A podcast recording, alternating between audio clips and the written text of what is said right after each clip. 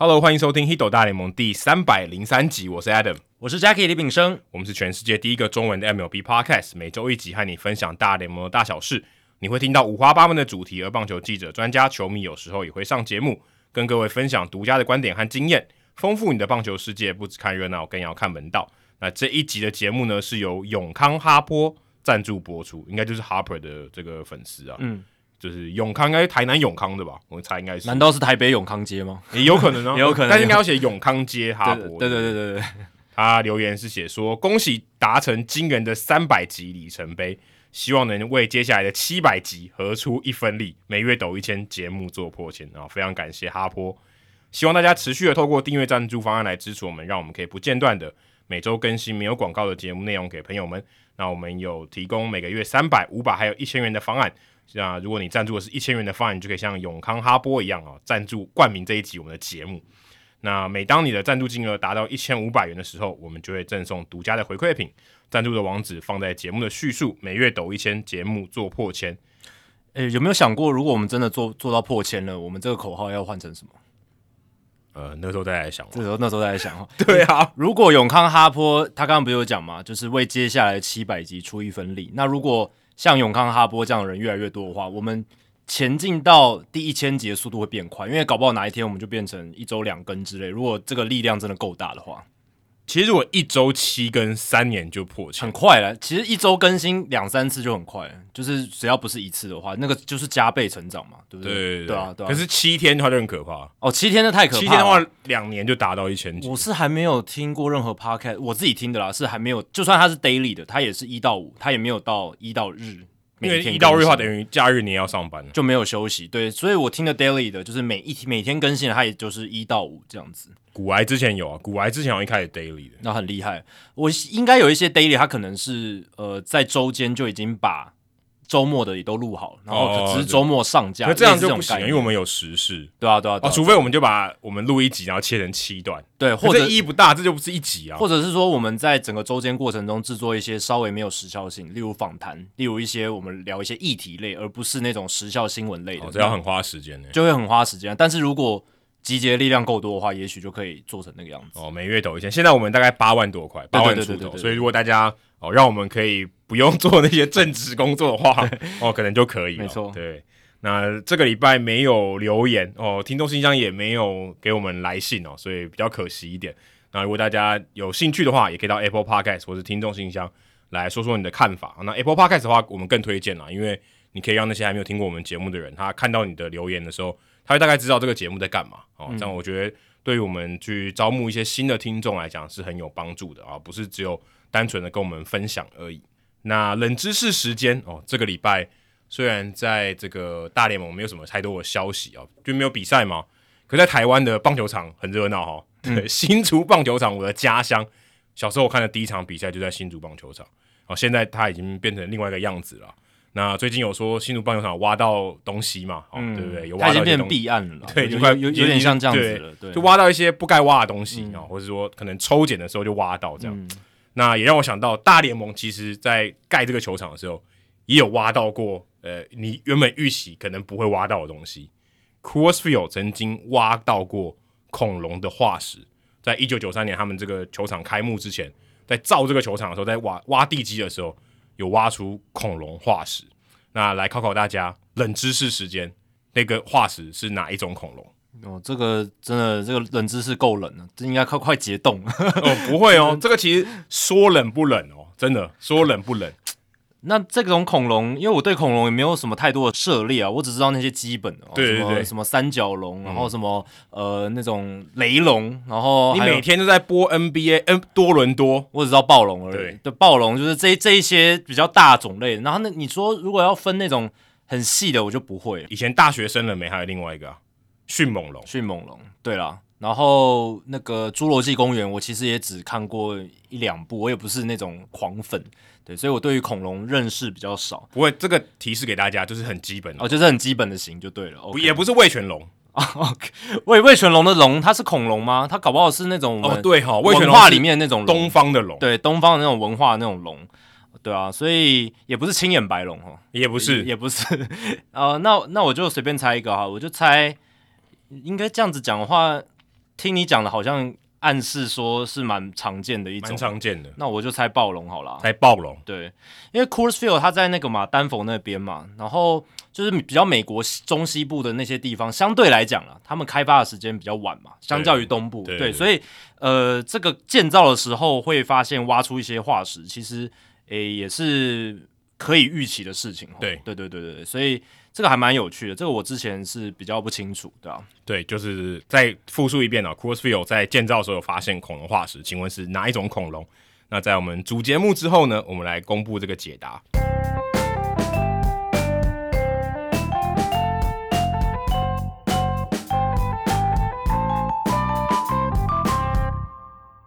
哇，那如果你是直接跳到这个主题开始直接听到跳过我们前面留言的人，其实你没有损失太多啊，因为我们马上就进入到我们今天谈论的主题了。那这个星期呢，哇，没想到其实在我们录音的这段期间，呃，已经过完等于美国的第一个礼拜了嘛。哎，还没有第大概第第一个礼拜了，差不多差不多第一个礼拜已经过完了。想说，哎，都放假回来一个礼拜了，Carlos Correa 怎么还没签约？对，距离他跟大都会传出哦有要签约、同意签约的消息，已经快要三个礼拜喽。但是大都会仍然还没有 official，就是正式的跟他完成这个合约的签订。对，而且传出来说，这个大都会这一方哦是 very frustrated，就是非常的沮丧、失望，对于这个谈判进度好像。这个进展不如预期，原本好像应该说，诶，如果你发现这个不太 OK，那我们让步一点，就是 Carlos Correa 这边就让步一点嘛。对，诶，我们还是要想办法把这个合约给搞定。嗯嗯嗯、搞得好像两边这个不是很有共识，而且好像听说双城队也想要回来再参与这一边这个竞标了。大都会这件事情就是因为跟巨人队一样嘛，也是对体检有一些疑虑，这个我们之前也有聊过，但是拖那么久，可能是我们没有预期到的，因为我们之前想说啊，可能是一个。大都会谈判上的一个 tactic 就是他们的一个谋略哦，试图想要让这个合约的条件从十二年三亿一千五百万美金往下压这样子，呃，但是我是觉得这可能还是有一部分成分在里面，但是现在看起来时间拉那么久，可能真的大都会对于他这个右脚踝或者是到右小腿的这个伤势，二零一四年发生的是有比较大的一个疑虑。已经这样多少年前？快九八年前，八年前，而且重点是他在大联盟期间这个旧伤是没有复发的，然后也没有影响他。那我后来也看到一些报道，就是讲说他在去年就在双城队的时候，九月二十号，他有个滑垒的受伤。嗯，我还特别去把那场比赛调出来看看到底是有多严重这样子。其实那一天是这样，九月二十号那时候他们做客皇家的比赛，双城做客皇家，然后 Carlos Correa 是在第七局尝试一个盗垒，然后他盗垒的时候右脚向下滑，那他的右脚是。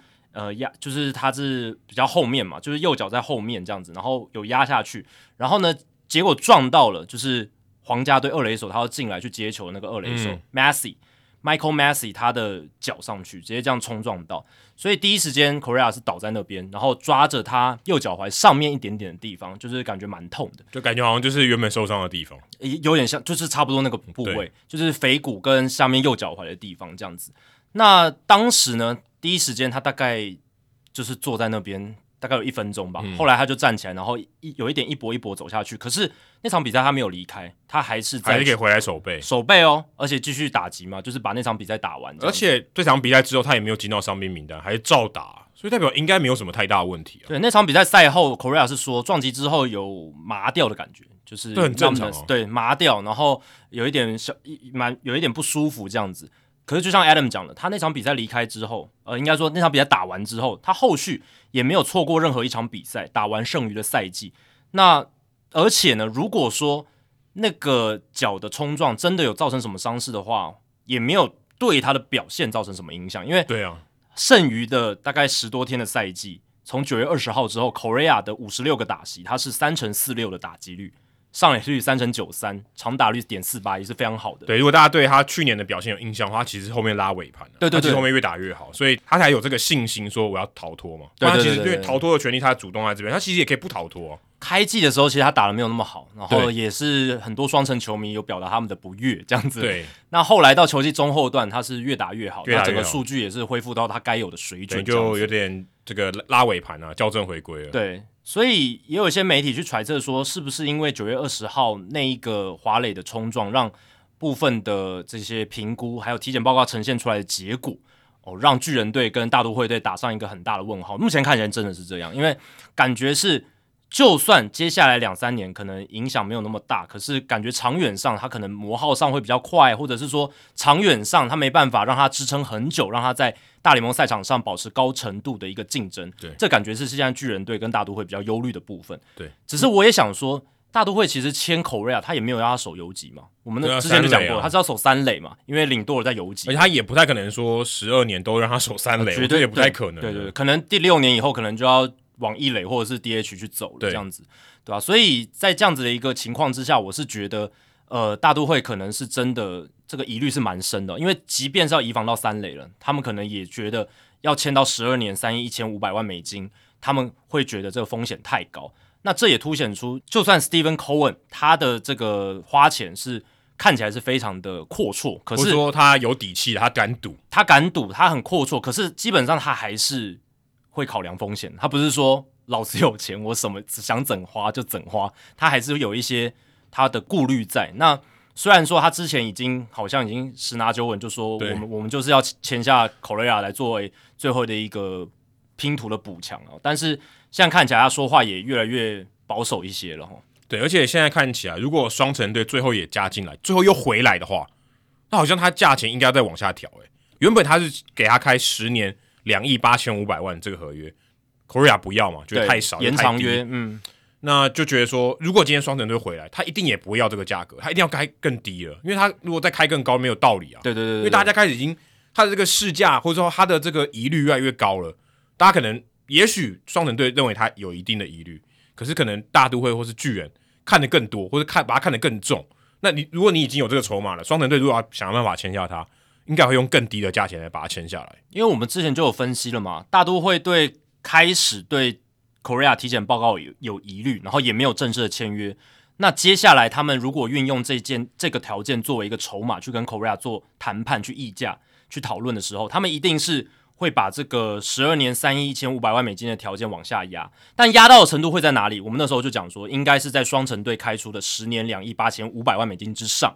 就在这个区间，大概再往下压一就不对，他就不会同意了。对啊，那如果 Correa 阵营甚至要寻回到跟双城签约的可能性的话，那真的就是会比十年两亿八千五百万再往下走，对吧、啊？就是照这样子的逻辑分析下来的话，因为大都会呃会想要去减少他们开出的条件，就是在于那个体检报告。那已经有两支球队提出这样的疑虑。原本双城队当初开这个延长约的时候，还没有这些风暴嘛，还没有巨人队，还没有呃大都会队看过体检报告，然后有点抽回的一个情况，或者说有点迟疑的情况。对，但我们也必须说啦，其实当初巨人队有迟疑的时候，是因为 Boras 没有给巨人队什么转换的时间，就马上转向。所以其实大家回过去想，如果当初 Boras 给巨人队多一些时间，maybe 一个礼拜好了。搞不好他们是 work out a deal，就是他们真的有后续可以谈成一个条件，maybe 可能降到十二年，然后三亿一千万美金是巨人队可以接受的，或是也增加了一些新的可能保护巨人队风险的一个条款，就是说，诶、欸，如果有右脚踝的腿伤什么的，我的后续的薪水减多少之类等等。但当初巨人队会。之所以这个合约完全被抽掉，是因为 Boras 很急，马上转向。嗯，所以我们也不知道说巨人队能接受承接受到的一个转还过后的合约条件是什么，这个我们不清楚。那现在就是大都会已经谈了三个礼，快三个礼拜，对，还没有中间要扣掉一个这个圣诞假期，对对，对，对，对，就两个礼拜多，可能大概两个礼拜。对，那在这样的情况下，如果真的 Correa 回到双城的话，双城愿意接受的这种风险程度是多少？我是觉得他们可能会接受比较高的风险程度，因为他们毕竟已经知道 Correa 这个对这个选手，他们比较清楚了，或者说因为他们比较清楚他的一个身体状况，然后再加上他去年也确实在这个地方有好的表现，所以也许我是觉得，当然会把原本十年两亿八八千五百万美金，可能再用谈判的方式把它往下压，但可能我是觉得他们愿意接纳 Correa 回来的程度是更高的。对，而且这样回头看，我觉得像 Correa 他如果选择。逃脱，感觉现在看起来这个时间点看起来不太划算哦。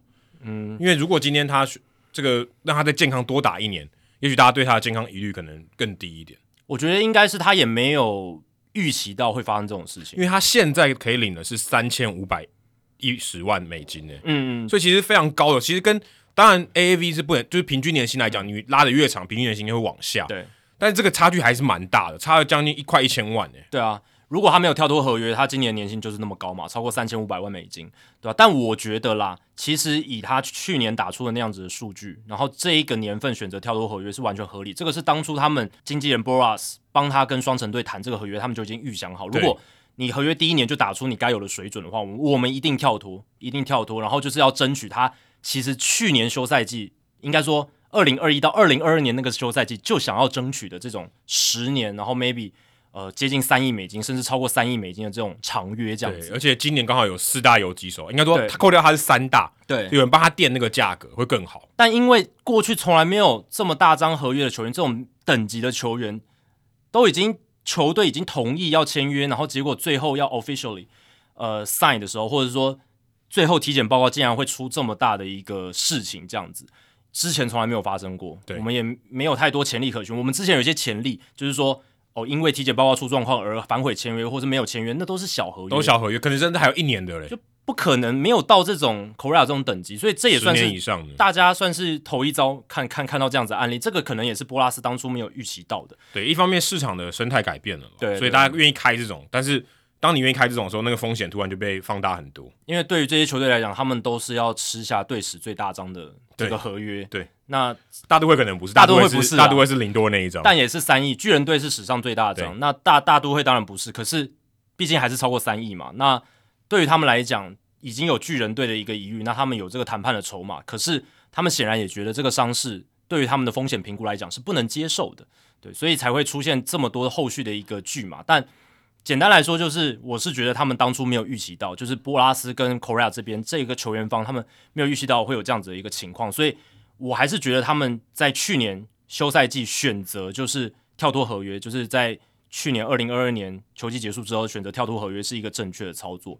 不过这也带出另一个讨论的方向，就是说现在波拉斯跟 Correa 他们会不会考虑转向，再签一个 pill contract，再签一个短约、高薪、高年薪的短约，像去年跟双城队签的那样子的短约，等于有另外一个更高的枕头。对，因为你原本三 三亿。原本三千五百一十万就已经够多了。欸嗯，对啊，但可能他在今年 maybe 签个三年一亿三千五百万美金之类的哦，单一年薪冲到四千五百万美金，我创一个新纪录，至少我在单一年薪创大联盟的新纪录嘛，超越 Max Scherzer，对，然后创一个新纪录，这对波拉斯他个人王牌经纪人的一个等次来讲，他也觉得可以接受。那对于 Correa 这边来讲，既然这个长约。都谈成这样子了，就是没没有办法有一个善终的结果，那又拖了比较长时间。他如果要赶快有一个 resolution，最后一个结果的话，也许在 pivot 就是转向到短约这一块，也许会很快有一个答案。因为显然这些球队是愿意接受 Correa 短期未来三四年内的表现，他他们都是愿意可以接受，嗯、只是会出现迟疑，都是因为合约拉到八年、九年、十年、十一年、十二年这种，嗯、他们就会觉得。踌躇不定这样子，对，所以真正的关键点在这边。所以如果我相信 Correa 跟布拉斯愿意在此刻转向的话，他们是可以签到一张，也还是像去年双城那种很大张，应该说就是呃年份短，可是单一年薪很大张的这种合约。如果我是 Boras 的话，我会想办法尽量多一些条款了，出赛的条款，特别是在他年纪比较大的时候。如果今天我们还可以限定说是右脚哦下方的这些伤势。造成他休赛的话，造成他不能打的话，那我可以就是等于说扣掉这个激励奖金的部分。那如果今天你出赛到达一定的程度，只要是在一个正常的范围内，我就还是给你激励奖金，然后把它垫到现在这个水准。我觉得这个，我觉得这个可能比较合理。可是目前看起来，时间拖得越长，这显然这过不了，因为他们一定都在谈这个嘛。对啊，对啊，对啊，就是已经谈了很久了。对，代表说这个东西可能他们还没有一个共识。但是如果我是 Boras，我觉得这样可能对我来讲是比较有利的。因为如果要签长约，就是只有这个解方嘛，几乎只有这个解方。因，因为他们已经两支球队表达这个疑虑，那你球员方也不能一直坚持说，我就这八年都没有受伤嘛，然后这个旧伤已经是二零一四年动的手术，这么久没有发生，那我们是觉得风险评估上，我们是觉得很 OK。但球队有这样疑虑，而且是连续两支球队，你这边势必球员方要做一些妥协。但显然是这两个礼拜，呃，应该说过去三个礼拜撇掉放假那那个礼拜以外，他们。在讨论的这个过程当中，显然是遇到了蛮大的瓶颈，就是一直有协调不定的一个情况，啊、所以才会一直拖到现在还没有签约。当然，我觉得大都会这个买家啊，可能把 Correa 视为一个奢侈品啊。我觉得他有这个溢价的这个怎么讲，他需要的这个溢价的机会还是比较大一点的，因为他认为说，其实跟他其他跟我竞争的人不多嘛，嗯，所以我觉得对于大都会来讲，他其实是有这个斡旋的筹码，因为对他对其他队来讲，他太贵了，对，也买不起。那对于大都会来讲，我其实也也没那么需要你，我觉得大有点像教师队之于这个 Xander Bogaerts 一样，他没有那么需要他，但有当然是很好，可是他感觉就是，哎，我我可以等嘛，看是谁比较急。我觉得有点像这样子这种战术，对啊，就是你讲嘛，两方面来讲，就是第一个外在因素是没有那么多潜在的买家，因为能吃下 Correa 这张合约的球队本身并不多。哦。虽然根据这个外媒的报道，就是呃外外媒是有传出消息说，就是 Jon Heyman 吧，他他就是有报道说，呃 Correa 的阵营 Boras 他有去跟外界哦、呃、有另一支球队，不是双城，也不是大都会，也不是巨人，也不是巨人的另一支球队，有人说红袜啊。因为红袜现在被逼，我觉得红袜不可能啊，红袜不可能，因为红袜已经跟 Rafael Devers 签了嘛，对，所以应该没机会。对，那反正就是一个大市场，然后也能吃下，可能吃吃得下这张合约的球队，但这种球队其实并没有很多啦。老实讲，嗯、这就是外在因素。那内在因素就是他们其实认真讲，并没有那么需要 Correa，对不对？嗯、因为呃，他们这个休赛季补了很多人，没错，然后呢，也花了很多钱。那基本上就是把他们的战力校准到基本上跟去年一百零一胜差不多那样子球队的水准。嗯、我们之前有讨论过，失去的补上来就好。对，失去的补上来。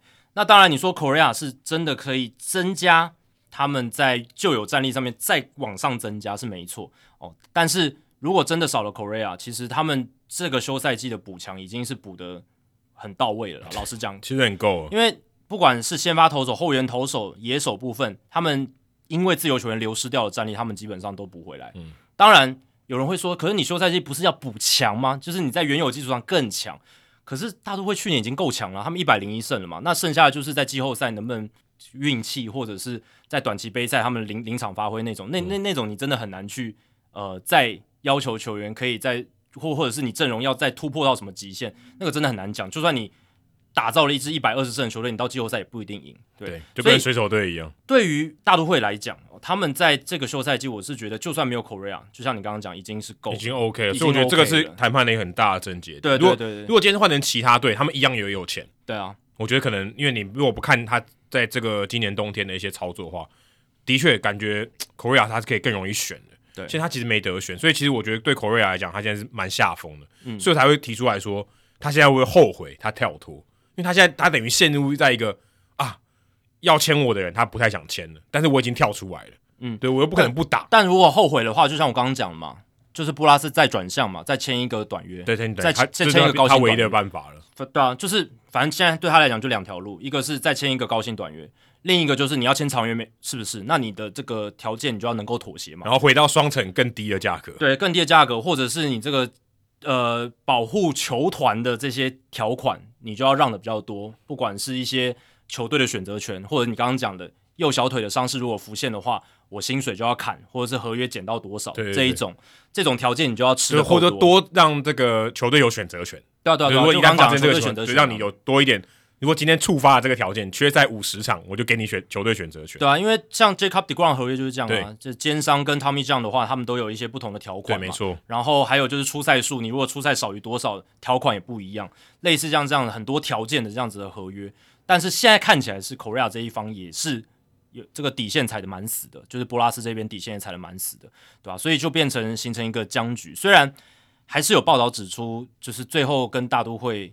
完成签约的可能性还是比较高的哦。不过现在大家都打上一个蛮大的问号了。那这对 Correa 自己本人来讲哦，也是一个嗯、呃、比较难受的一个事情。就是他也当然希望赶快完成签约，赶快早点的哦到他未来定居的地方，因为感觉起来长约的可能性还是比较高。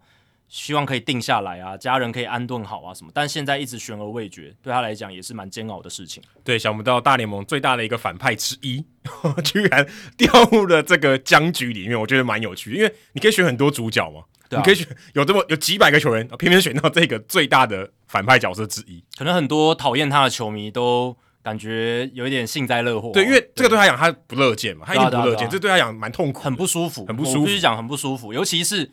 你自己想嘛，你都已经穿好西装，准备去巨人队的这个签约记者会，然后要风风光光的，诶，巨人队好歹也是一个大联盟名门劲旅嘛，然后也算是球迷非常多的一支球队，然后准备要参加这个记者会，然后要很开心的让 GM 帮你披上这个球衣，结果就瞬间化成泡沫，然后后面闹出这么多的风波，而且甚至是过了圣诞节，嗯，过了过年，那对他来讲。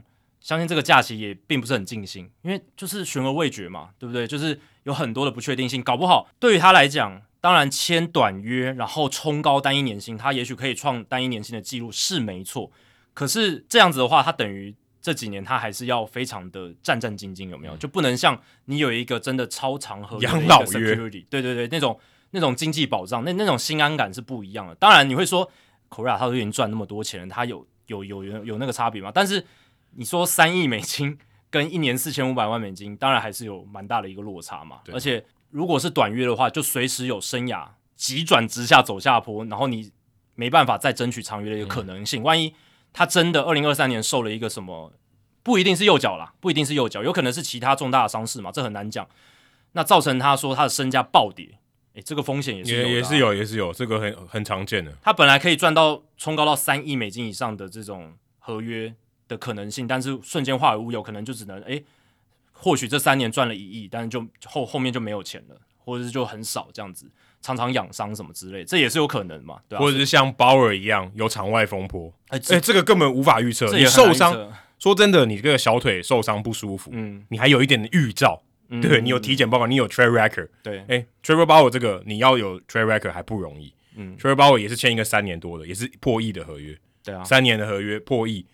几乎只打了一年多而已，嗯、就没打了。然后现在道奇队确定要杀出，认赔杀出，花两千两百五十万让他走路。对，等于说他为了要避免一个公关危机，他的代价是两千两百五十万。对，就是还更多，可能还不止。这个只是账面上的数字。嗯，因为那个就是鲍尔他在竞赛仲裁出来之后，然后道奇队最后一年要付的薪资嘛，就是两千两百五十万美金，已经比他。原本合约的超过三千万美金的平均年薪来的好了，但是还是要付这一笔钱哦，才能你把它 DFA 掉，然后最后试出的话，这笔钱道奇还是要负责，等于就是试出了，等于现在都不管任何原因，啊、你就当做把它试出了。对，因为要付他这个钱。就规则上，其实他还是会被放到让渡名单上，然后其他球队可能会减。可是减他的球队呢，你要承接这个两千两百五十万美金的合约，等于就是诶、欸，如果如果今天道奇队在放在 DF 放在这个 waiver 名单上面，有人捡他削翻了。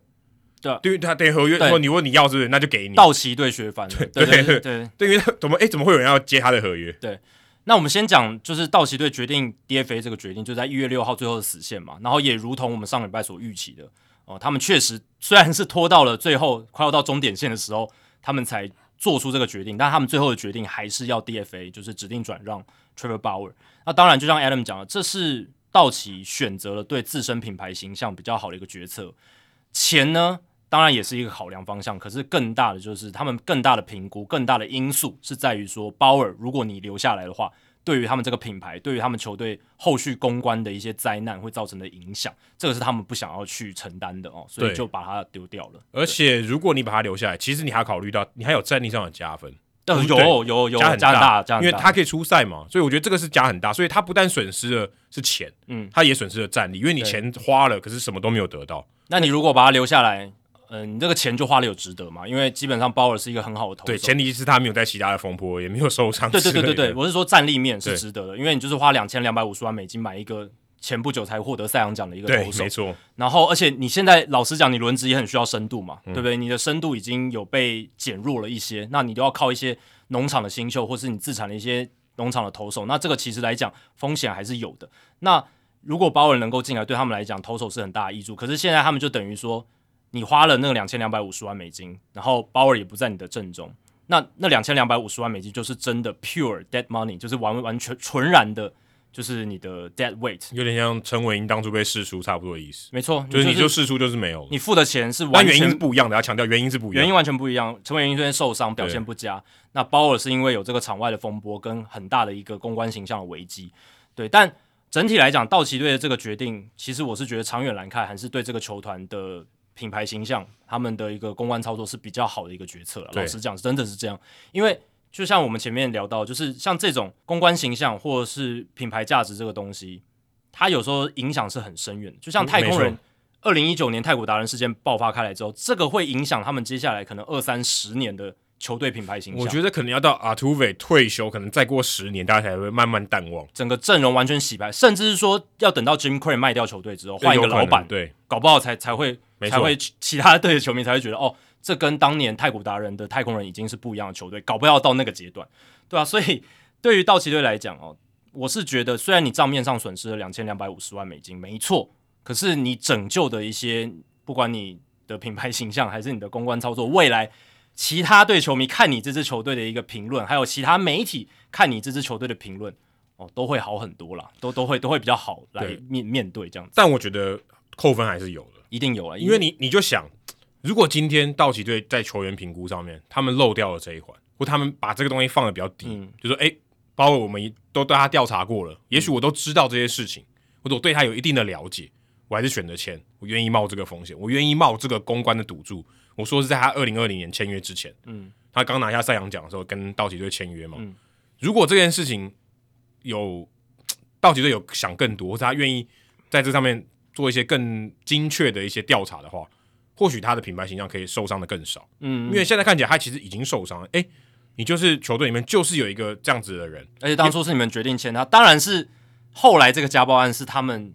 签约之后已经打了快要一年才爆发出来，才爆发出来。可是你一定知道，因为他这不是单一个案事件。因为在道奇队签约之前，鲍尔他就已经是在很多媒体或是球迷或者是一些某些球队眼中一个呃公关的一个麻烦人物，麻烦人物。因为他口无遮拦，你拦不住他讲话。然后呃，虽然这有时候是优点嘛，因为他敢言，然后敢冲撞体制，嗯、这个有时候是好事。但是对于球队的公关形象或者是对于球队，他们在整个面对媒体或者面对整个外面外界球迷的一个操作上来讲，他这种不受控的行为是很难预期的。那会有一些就是比较麻烦的事情，对吧？所以变成说，呃，包尔这样子的一个行为，他个人的一个过去的历史，那已经是摆在那边，但道奇队还是选择跟他签约，这就是刚才 Adam 讲的，你们要去承担像这样子的一个风险。那道奇队承担了这个风险。但他有没有预期到会是这么大的一个公关灾难？我是觉得当初他们签约的时候想说，可能他会口无遮拦说几句话啦，可能是会跟 Rob Manfred 有些有些争吵啦、口角啦，但不至于到这种呃家暴，然后要竞赛到诶、欸、家暴案、家暴规则适用以来最大的竞赛幅度，嗯、他们应该也没有预习到这么多，所以。这对他们来讲，可能也是一个意料之外的事情，是没，非常非常极端的事件。对，非常极端，对，非常极端。但鲍尔也是一个蛮极端的一个人，对，确实是如此。但我相信，当初道奇队选择跟他签三年约，其实某种程度上也是把这些风险考虑进去了，就是说，对，所以他现在要承担了，对，就要承担嘛。那他。这张合约其实只有三年，已经是我觉得 minimum，就是稍微的去压低这个损失了。然后他等于只付他不到一年的薪水了，对啊，因为你还扣掉竞赛了。对对对，当然第一年的薪水是有付嘛，对，对，但就是第二年、第三年已经有已经打算算有打折了啦。只是说，呃，这个公关形象的一个代价已经付出来。那当然当初会签三年，是因为鲍尔他自己想要签短约，然后那时候他不是放话说他想要年一年一年签，虽然最后他没有真的兑现这个承诺，可是。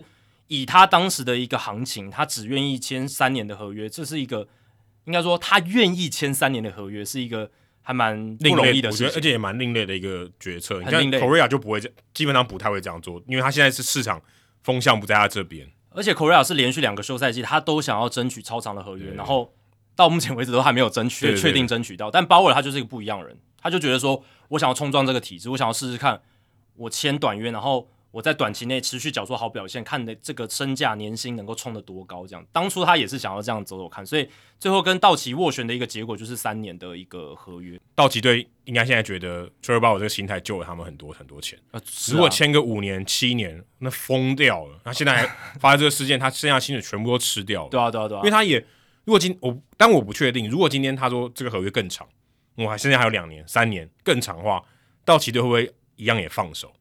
对，就很难讲了嘛。对啊，因为更难了。对，更难放手门放手门槛更高。所以，如果当初他们签了长约，放手门槛更高，他们如果没有放手的话，那就是又一波的公关灾难嘛。就可能这个鲍尔等于是他们身上一个有点像毒瘤的东西。虽然这个这个瘤它可能战力上会帮助你，可是一直会被外界批评，媒媒体会一直攻击道奇队，然后也有一批球迷会可能很痛恨道奇队，甚至终身讨厌道奇队，这是有可能的。对，因为呃，至少嗯，对于家暴很反感的人，虽然嗯，就法律上来讲，他目前没有被定罪，可是有一些很讨厌这种性暴力的人，我觉得他有这个形，他有那个形象啦，对，不管他有没有罪啦，他就是没有前科，而且就会贴标签，对，他就是有那个形象，对，不管说。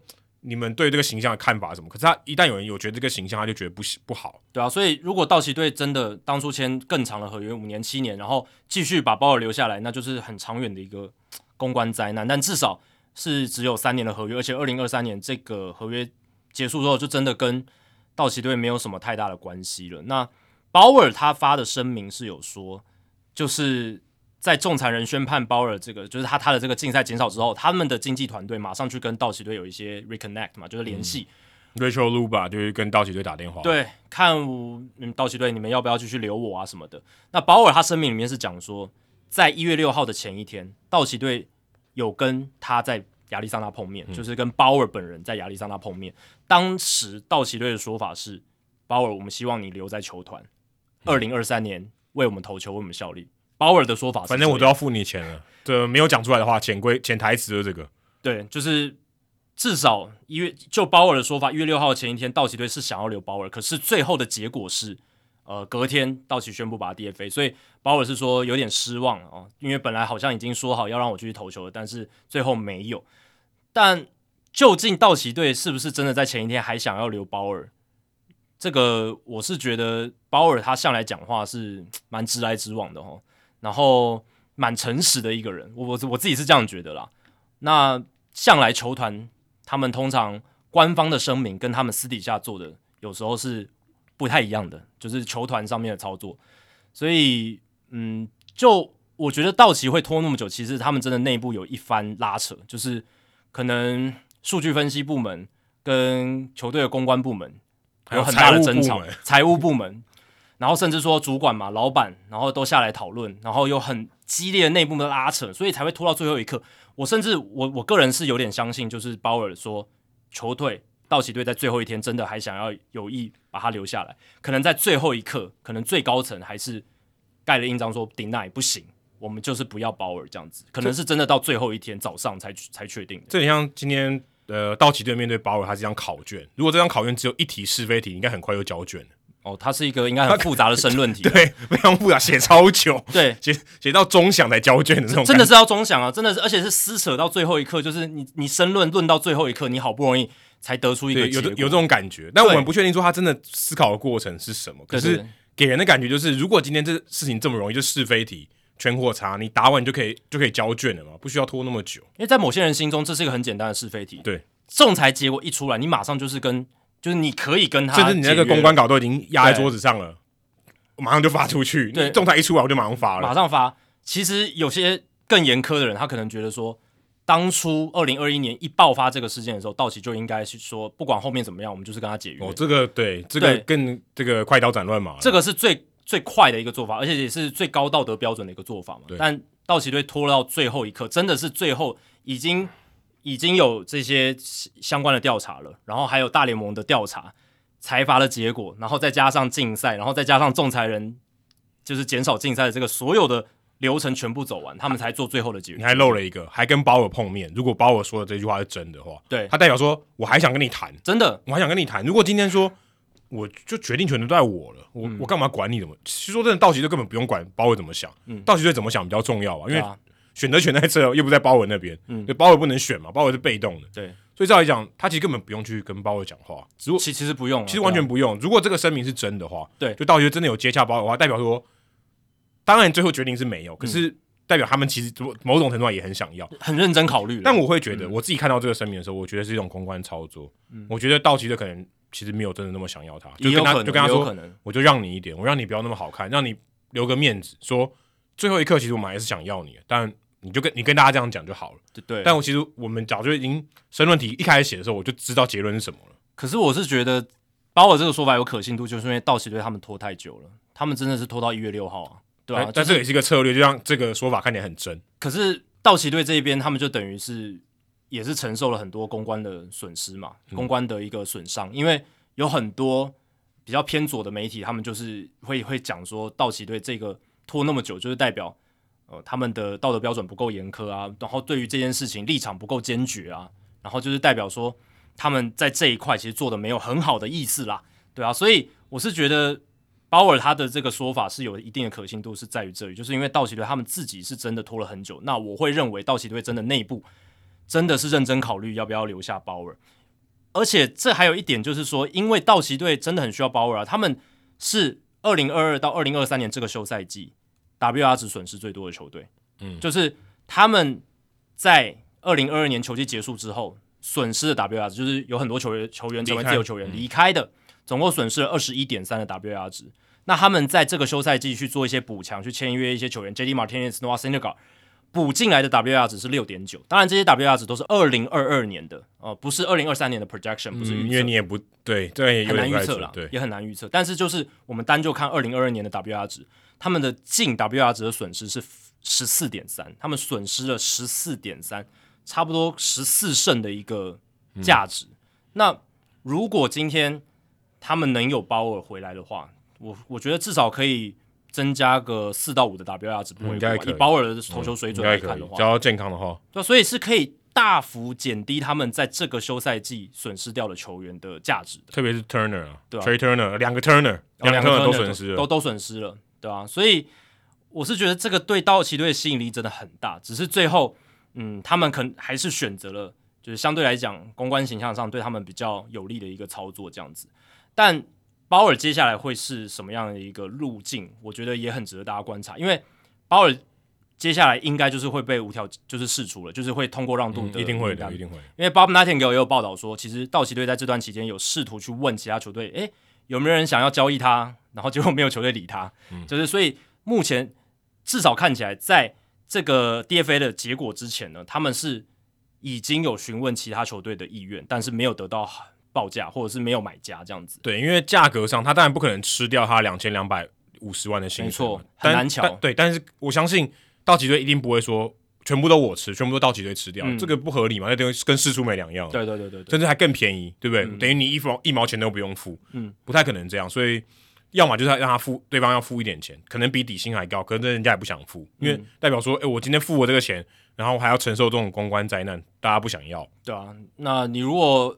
呃，就是完全要让对方承接这个合约，那你能换到的东西基本上没有什么价值，没有什么价值，基本上没什么价值。对，因为鲍尔在公关形象上他背背着一个很大的累赘，但接下来他被释出之后，他变成自由球员。如果有大联盟球队签下他，只要付底薪哦，七十二万美金，你就会可以拥有一个近乎赛扬等级的超强明星级投手。然后呢，两千两百五十万美金是道奇队付，然后你只要付七十二万美金。这个吸引力对于其他大联盟球队来讲是非常非常大的一个诱惑。那接下来就看这些大联盟球队，他们是不是都能抵抗这个诱惑，然后把这个道德立场站得很很死。这让我想到 Barry Bonds，就是他还能打，可是大家就被默契封杀。没错，零七年结束之后就没有球队，因为他绝对还能打，绝对还能打，绝对还是前五的打者，可能前三，但没有人没有人敢签他，然后他就这样等于被迫退休，而且他也没有去别的地方了。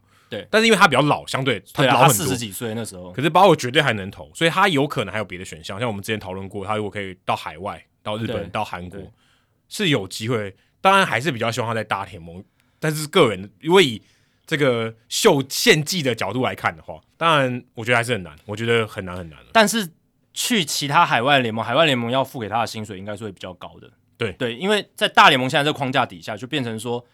他在大联盟的合约其实本质上是由道奇队来付，然后你跟他签新的合约，你只要签底薪约，所以对于其他大联盟球队来讲，你只要用七十二万美金就可以买到这样子等级的投手。当然，他背负着很大的一个公关累赘，没错。可是这个 这个吸引力就很大嘛，这个就像是。有一些抵抗不了的诱惑那种感觉，你明明知道他会对你产生一些伤害，就像我们喜欢吃甜食一样，有没有？就当然这是一个很幼稚的一个比较，但是有有点像这样，就是甜的东西它会让你感到快乐，可是它会造成你健康的负担。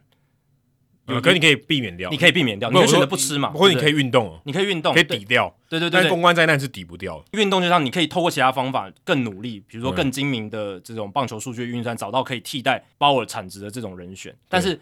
鲍尔就摆在那边，他是一个很简单的解决方式，他既便宜，然后又有非常好的这个投球的实力，他也才三十二岁，老实讲是当打之年啊，嗯、以他的身手来讲，对，所以这就是一个很大很大的会对你造成一些伤害，但是也会对你战力造成帮助的一一个诱惑在那边这样子。嗯，不过对于其他的在二九支球队来讲，我觉得道德应该是应该是超过这个了，会会踩住哈？嗯，我觉得应该会，因为嗯。我觉得现在看风向就是这样。如果今天有球队想要他，或是有多支球队想要他的话，我觉得这个风向应该不会是现在这样的吹法。嗯，应该会想说，大家就会哎、欸，有人要抢他，然后把这想办法说把他延揽过来之类的。嗯，我是觉得现在看起来是不没有机会了。那就至少我看到释出这几天之后的消息，我觉得他是在大联盟完全没有机会了。嗯。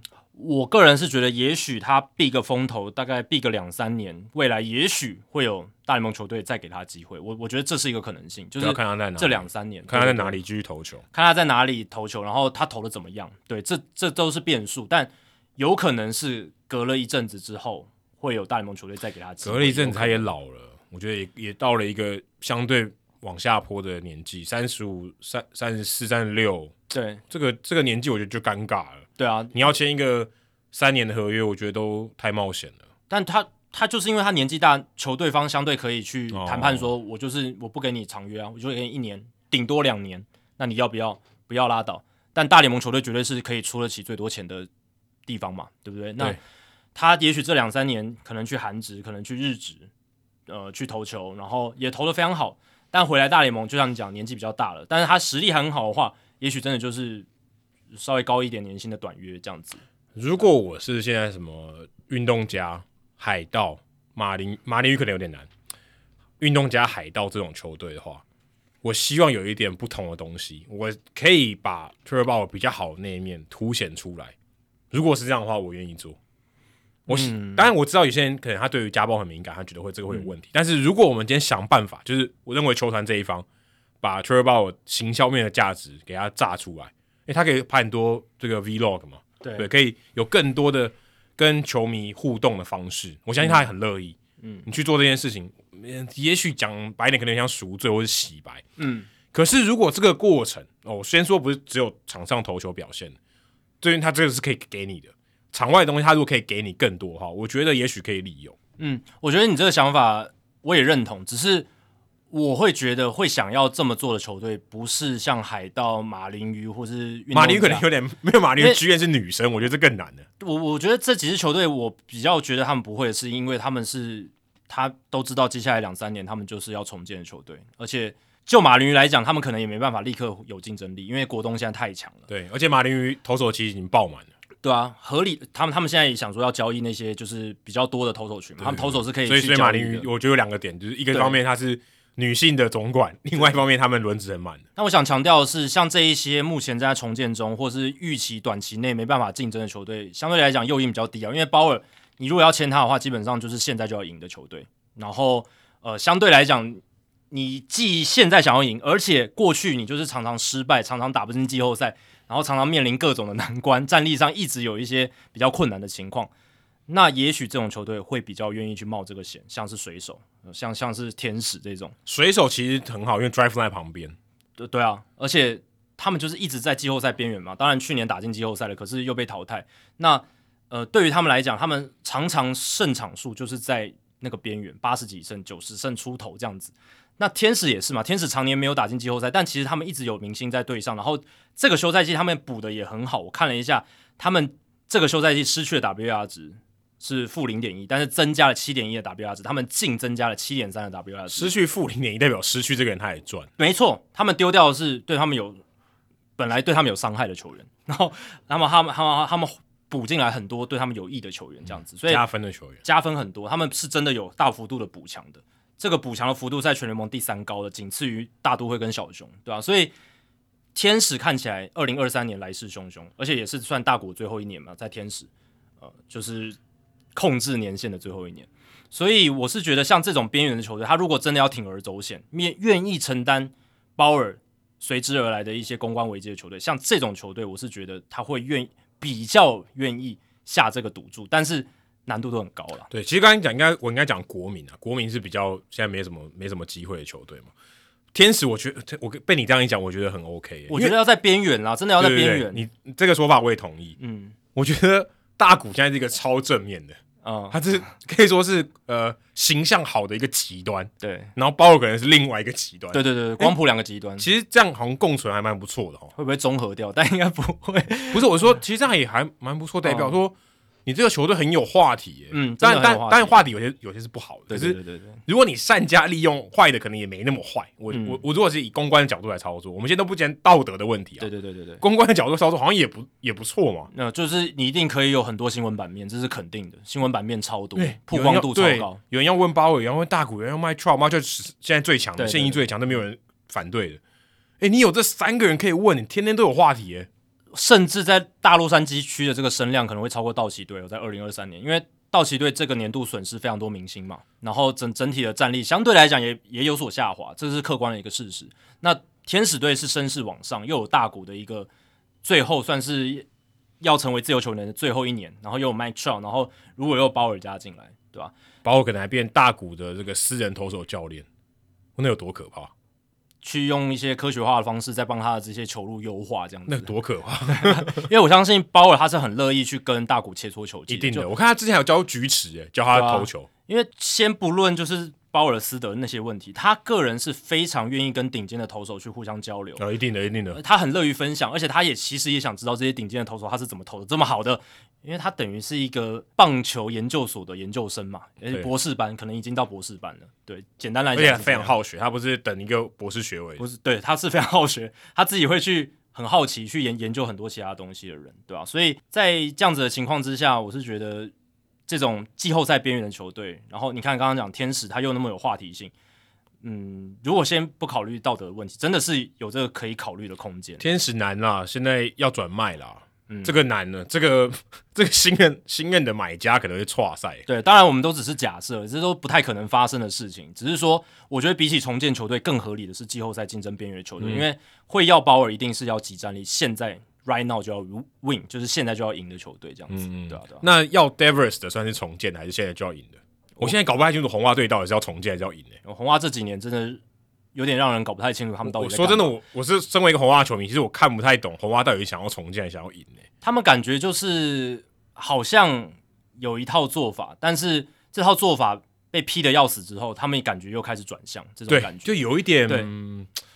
有一点站不住脚，对对对，对，因为像说，哎、欸，人家指着 Chaim Bloom 说，哎、欸，你是红袜队，你要花钱呢，嗯，但他有点忘了说，人家找他来是要省钱，然后，嗯、好，我就按一个 panic button，好，我要花钱了，然后马上就按了。当然，我们之前也讲过说 Zander Bogaerts 这个一旦被签走的时候，马上就要 Rafael Devers 一张合约延长约要开出来，只是这个合约开出来比我预期的大很多，哎，嗯，十一年三亿三千一百万美金，平均年薪是。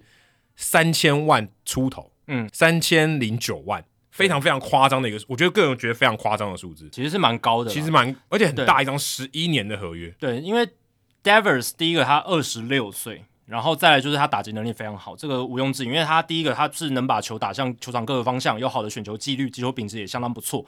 可是就像你讲的，这张合约还是出乎意料的长跟大张，为什么呢？因为 Rafael Devers。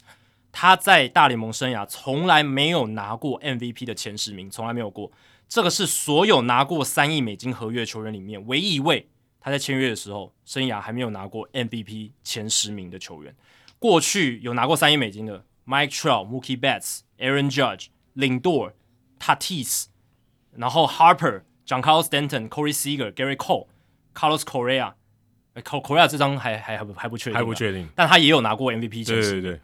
Manny Machado，还有 Trey Turner，我刚刚讲这些人全部都有 MVP 前十名，而且连 Gary Cole 投手哦，他都有拿过 MVP 的前十名，就只有一个人没有，他是谁？就是 Rafael Devers。不过你刚才讲这些人，全部他们的防守都不会太差，但 Devers 防守真的很烂。今年有呃，二零二二年有稍微进步有好，但是我说他绝对不是好联盟里面好的那一群，对对对对对，绝对不，他有变好，但他绝对不是好的那一群。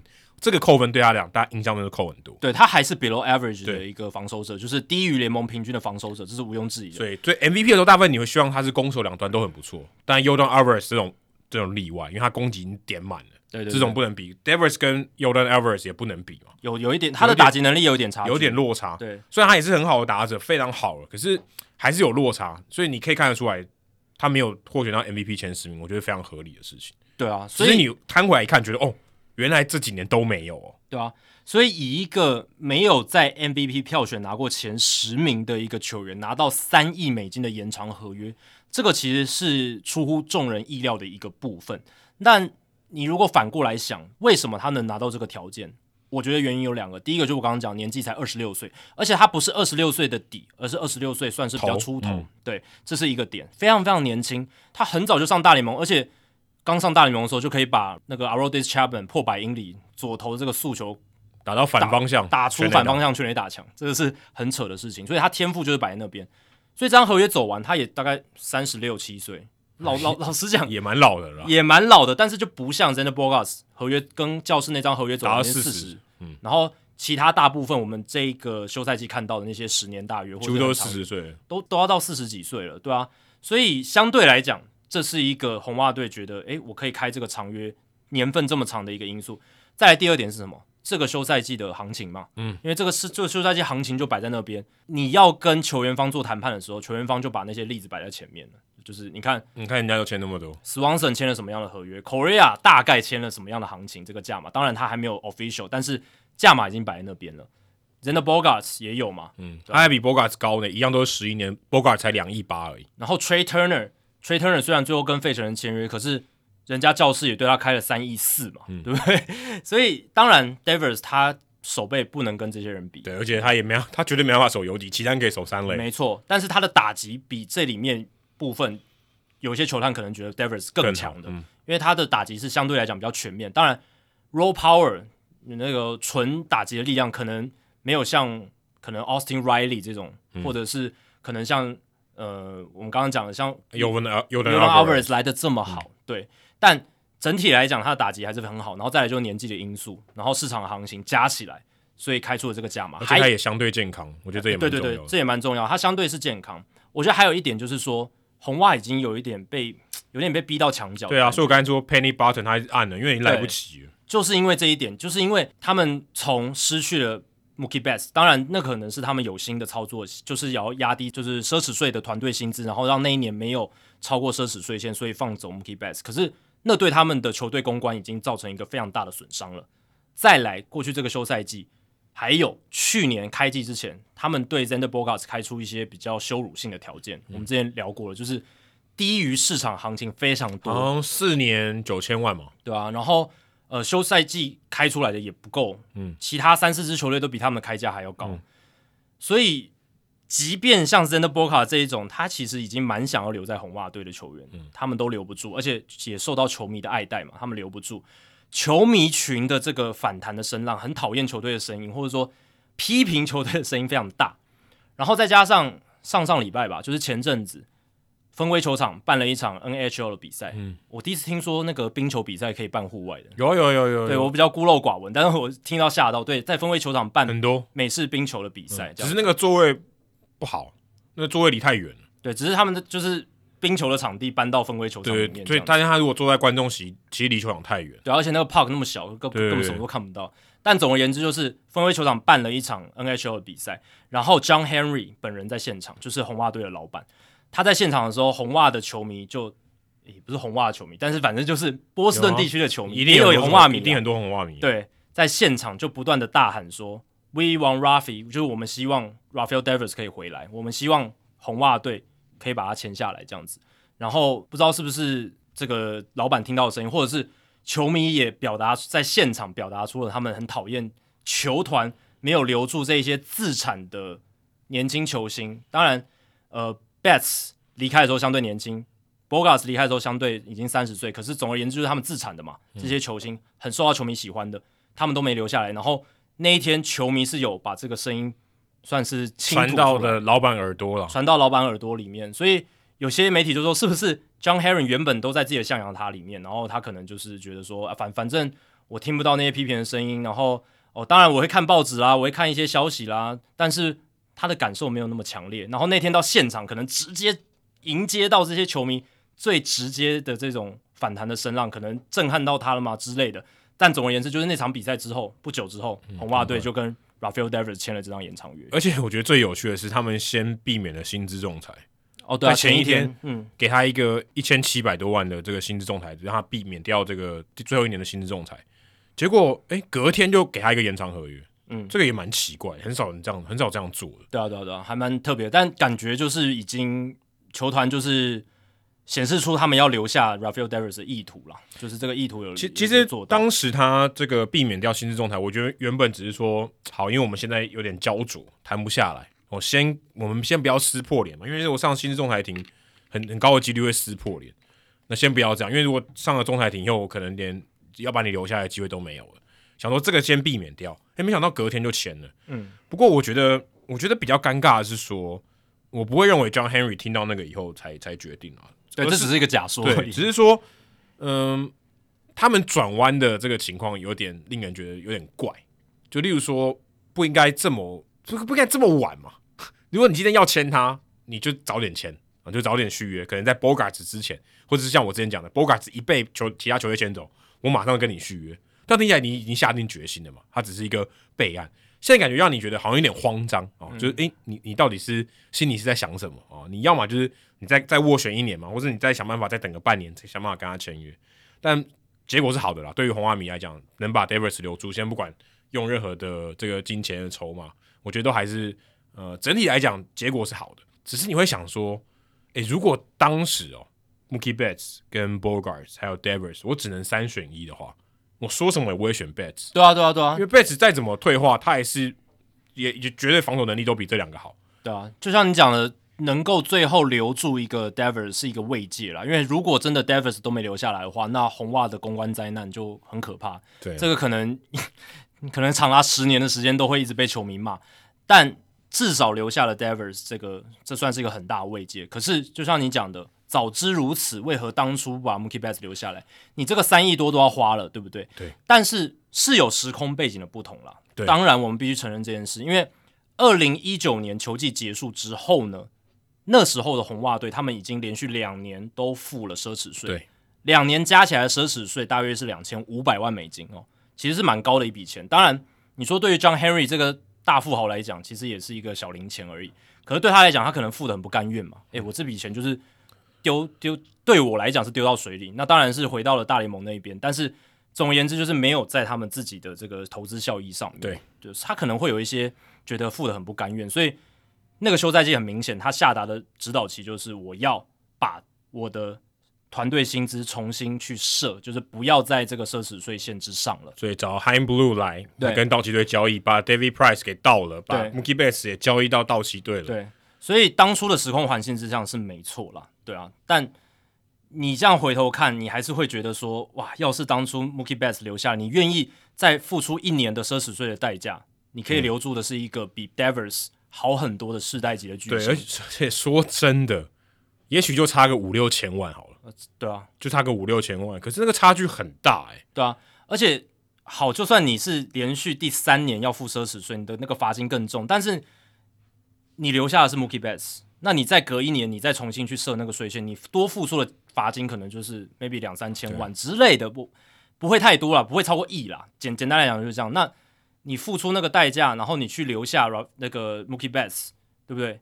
那价码上来讲，你不是出不起，你是绝对出得起的。对，因为我觉得也很有大的关键，我们会现在有这种讨论，是因为我们看到了 David 最后的底价。对啊，因为你一看底价，没有差很多哎、欸，没有差很多、啊。如果今天说它底价，呃，就是合约的年限短，然后也许它金额算高，平均年薪高，嗯、大家觉得哦，还跟 Mookie Betts 还差也很蛮多的嘛。对，没有，现在其实感觉上都三亿多啊，对啊，差的还多。有一些通膨因素，可是也才差两年多，那个还好，相对来讲通膨因素还好，你就会觉得。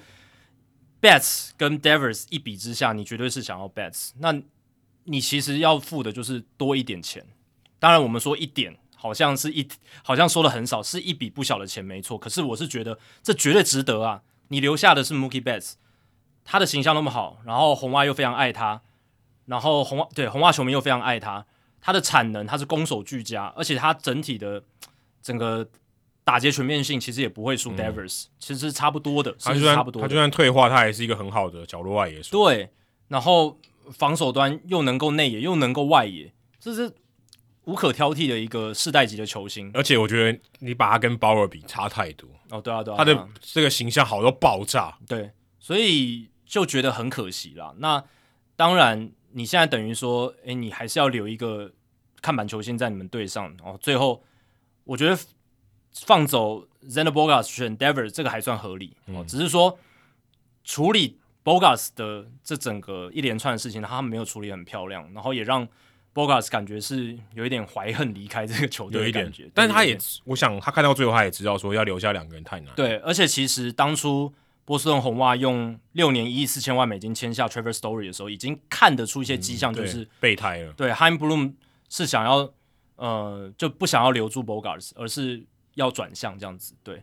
然后最后就是留下了 Devers，呃，所以。这样看起来的话，就会觉得很可惜啦。就是因为这三个球员里面，真的最好的还是 Mookie Betts。不过这个也要讲到另外一点呢，Mookie Betts 换回来的是谁？如果今天 Mookie Betts 换回来的人很赚，红袜队大赚一包，那我觉得大家可能还可以原谅他。好像球迷还可以比较去接受，因为我还得到一点东西嘛，等于说我是 Davis 加上这些东西嘛。对，对啊。但结果 Corner One 也不过是个替补的捕手，Alex Verdugo 就是一个一般的 Average 的外野手，然后 g e t e r Downs 已经被释出了，已经被他们放弃，对，已经被放弃了。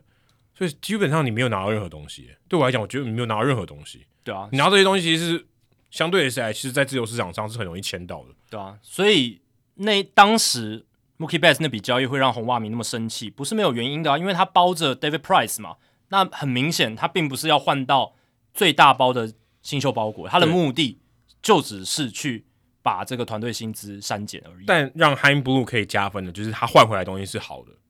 如果今天你换回来，因为他换不回来了，因为他要包 David Price 嘛。但如果今天他眼光够精明，他有还是有办法做到更好，想办法把这个效益拉到最大。不会说我今天办这个，我就只能我就得到我该有的。如果今天我可以超过我大家的预期，不是更好？但很难呐、啊，因为 Price 的合约就摆在那边。那老板下的指令就是我要把那一年的团队薪资压在奢侈税线底下。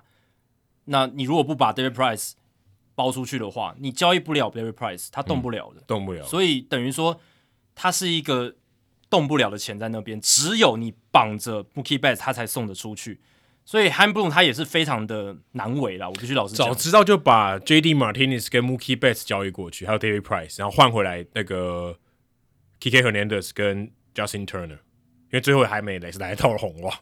对，其实最后看起来结果五年后看起来结果是这样。对啊，但 Justin Turner 现在都已经年纪那么大了，对对对，然后 Kike Hernandez 就是也不像之前在道奇表现那么好了，对对吧、啊？就觉得有点可惜啊，对吧、啊？所以当初那笔交易，对吧、啊？就是为了删减薪资，然后呃，并没有换回最好的新秀包裹，对，那也没有超乎大家的预期，甚至我觉得还低于大家的预期。那其实某种程度上，道奇愿意放走这些球员，可能他们也是很精明的团队嘛，他们可能也预料到说 g e t e r Downs 或者是 Alex Verdugo，第一个在他们的战力蓝图里面并不是很必要的球员，对，然后第二个是他们可能也觉得。他们天花板其实没有那么高，对，哦，所以我愿意把它放走这样子。Chaim Bloom 在这方面输了，对啊，等于斗志上面，他如果算精明的话，这一点他输，所以大家红袜迷对他不满，我觉得是非常合理的，而且刚好 Jeter Downs 在今年这个休赛季被释出。但我觉得，就算换全世界最精明的总管来，你绑着 David Price 的一个包裹，中要要要能换到中一个也好吧，一个都没中。对啊，对啊，我觉得一个都没中。呃，Verdugo 就普通，嗯，我真的觉得他的预期天花板还就应该不止如此，对啊。而且 Devers 这张合约啊，十一年三亿三千一百万美金嘛，那你去对比勇士队在去年八月一号跟 Austin Riley 签的十年两亿一千两百万美金的合约，哇，一年差将近九百，快九百多万，快一千万。你整张合约差一亿嘛，嗯、对不对？那长度其实差不多，十年跟十一年差不多，所以基本上他就是差了一亿美金。但是 Austin Riley 我会觉得他是比 Devers 甚至更好的一个球员，防守更好，所以我觉得这毋庸置疑。那打击上，老实讲，我觉得不分轩輊。诶，我觉得 Austin Riley 他可能 raw power 上面是更更更更强，可是 Devers 明显打击天赋比较好，打击天赋比较好，而且更全面。对，比比绝对比 Riley 更全面，甚至更稳定。对，这是 Devers 他的一个优势。因为 Riley 刚上来的时候很挣扎，对，但后后来这两年稳定下来了嘛，那也拿到了这张十年两亿一千两百万美金的合约。所以你会说这两个人绝对可以拿来互相比较一下，就是到底这两个三垒手，嗯，谁比谁更强？但是他们两个之间的差距有差到一亿吗？我觉得完全，因为他们年龄也差不了太多。对，重点是 Riley 还更年轻哎、欸。对啊，他才二十五岁，比 davers 还年轻哎、欸。所以他，你会觉得勇士队真的是这个长远的布局真的非常的划算。欸、其实如果你把这两个人的名字遮起来，然后只看可能也许他们上大联盟来的数据，还有他的年纪，嗯，然后你去把这两个两笔合约对起来，我相信大部分人会给 Riley Devers 的合约，没错，然后 Devers 拿到 Riley 的合约，名字遮起来，而且你会说签约的时间也差不多，一个是二零二二年八月一号，差不多，然后 Devers 是今年一月，差个半季，差个半季，但其实他们整个状况是蛮类似，当然比较不一样的是，Davis 他很早就上大联盟了，对，所以。他签的这个延长约只包含一年的薪资仲裁年。对对对。那 Riley 是比较不一样啦。那 Riley 他在呃这张那个就是他在二零二二零二二年开季的时候，其实只有两年的大联盟的资历，两年多的大联盟资历，所以还没有到仲裁嘞。他有四年的控制年，对他有四年的球队控制年。那这几年其实都是球队他在谈判上可以压低那个薪资的年份。所以你说直接比较这两张合约，有点有失公允，真的是这样。但是。有差到一亿吗？我觉得也还是没有差到一亿。不会，我觉得没有有失公允，因为你就看得出来，红袜队早该签他了。红袜队应该跟对待 Devers 应该对待 Riley 一样，应该三年前就签了嘛？对，对不对？我觉得如果按照你刚才说，其实我反而觉得更不 OK。嗯，因为你现在看起来你三年就亏了嘛。对啊，对啊，对啊，因为你要付出更大的代价。我妈，我早一点签不就更好？对啊。所以如果今天红袜队对待这个 Devers 跟勇士队对待 Riley 一样，红袜队削翻，那你就是亏了。你一一来一往，你现在看起来就是亏。Devers 他在满两年多年资的时候是二零二零年，所以就相两相比较之下，红袜队应该也是要在二零二零年就把 Devers 绑定。对，所以我刚刚又回到我们最开始讲的，红袜队如果你要钱，你要省钱，对不对？你这都是改钱，对，这是把它留住，你还是省得到钱，而且你还赚更多。但你这样回过头来看哦，二零二零年那一年是哪一年？就是红袜队他们刻意交易走 Mookie Betts，然后又压低那一年团队薪资的那一年呢、啊？所以那一年他们为什么没有选择跟 Devers 签？延长合约也是在这里，对，相对起来这个方向就乱了。对，就是到底是要省钱还是要花钱？对，因为你如果在那一年就签 Devers 的延长合约的话，你还是等于说还是很有可能会付出这个奢侈税的代价，因为奢侈税的团队薪资计算是看平均年薪，而不是当年的年薪。那对对对，这种长约摊提下来，你对平均年薪要两千万以上，不会太低，绝对比他当时的薪水高。对啊，所以那个时刻红袜队也看得出 Devers 是一个这么年轻。这么的打击能力那么好，他在二零一九年的 OPS Plus 一百三十二，五十四支二垒安打是美联最多，所以那个时候他是打出非常非常好的成绩的。然后年纪又轻，二十二岁，也是一个可以值得投资延长合约。所以那个时候更红袜队更不敢签他，因为他在高点，他在高点，那他可能觉得说这个延长合约也许再看一下哦之类的，但。我觉得最主要原因就是因为那一年他们要三薪资，他们就是不要超过奢侈税线，所以也没有考虑去签这个延长约。二零二一可以签啊，你已经税线归零，归重新计算了。你二零二一年签也 OK 啊，你还是晚了。二零二一年结束之后也没签，你还你还是晚了。对啊，你还是一个我觉得操作上的一个错误吧。而且特别你拿跟 Riley 比，对，你跟 Mookie Betts 是刚是另外一个，对不对？只是可以留住自家的，跟你跟其他的同样程度的三垒手来比，对啊，你看这很明显就是一个操作的失败。对啊，所以你看勇士队。他们很早就动作了嘛，在 Austin Riley 年资两年多的时候马上出手，然后再加上，因为他们球队的阵型已经让这一些还没签约的球员看到说，哇，勇士队接下来几年都很强哦，我待在这支球队，我们可以跟这些我的好哥们奋斗很长一段时间，所以他更愿意 maybe 再打一些折扣留在勇士队。对，不但获得安定感，他要觉得他的这、不管是他的这个强队的感觉，对，他希望加入强队，跟着安定啊，他同时这个一石二鸟，对他养成很好，对，很有诱因呢。而且我觉得红袜队其实老实讲啦，你说他们从二零二零年那个时候开始省了一些钱是没错，可是其实 John Henry 他在这两年还是花了超过团队薪资两亿美金的钱嘛。他在二零二二年的时候，两亿四千一百八十万美金的这个奢侈税团队薪资，其实也是超过奢侈税线的。所以他们去年其实又超过奢侈税线了，可是战绩是不理想的。那这就变成说，就像你刚刚讲，Han Bloom。不只是在 Mookie Betts 那笔交易可能没有换的特别好，再来就是这三年来他的整个操作，或者是在年轻球员的养成上面，红袜队也没有做得很好。我觉得还有很大原因啊，Chris Sale 受伤了，你的王牌投手受伤，他没有几乎没有战力可言啊，几乎没有战力可言，所以你要打得好，我觉得这也是蛮困难的。而且 David，而且 JD Martinez 也打得不好，但红袜队他愿意付钱嘛？他其实。他从事这个奢侈税线之后，他都是愿意付钱，他是愿意付钱，他愿意再重返这个奢侈税线之上。我们去年就看到，只是说他这几年其实真的缺乏好的农场的资产的选手。你可以自己仔细去想一下，真的没有，几乎没有，几乎没有。有刚有干那几个都不在红袜了，都不在红袜了，对啊。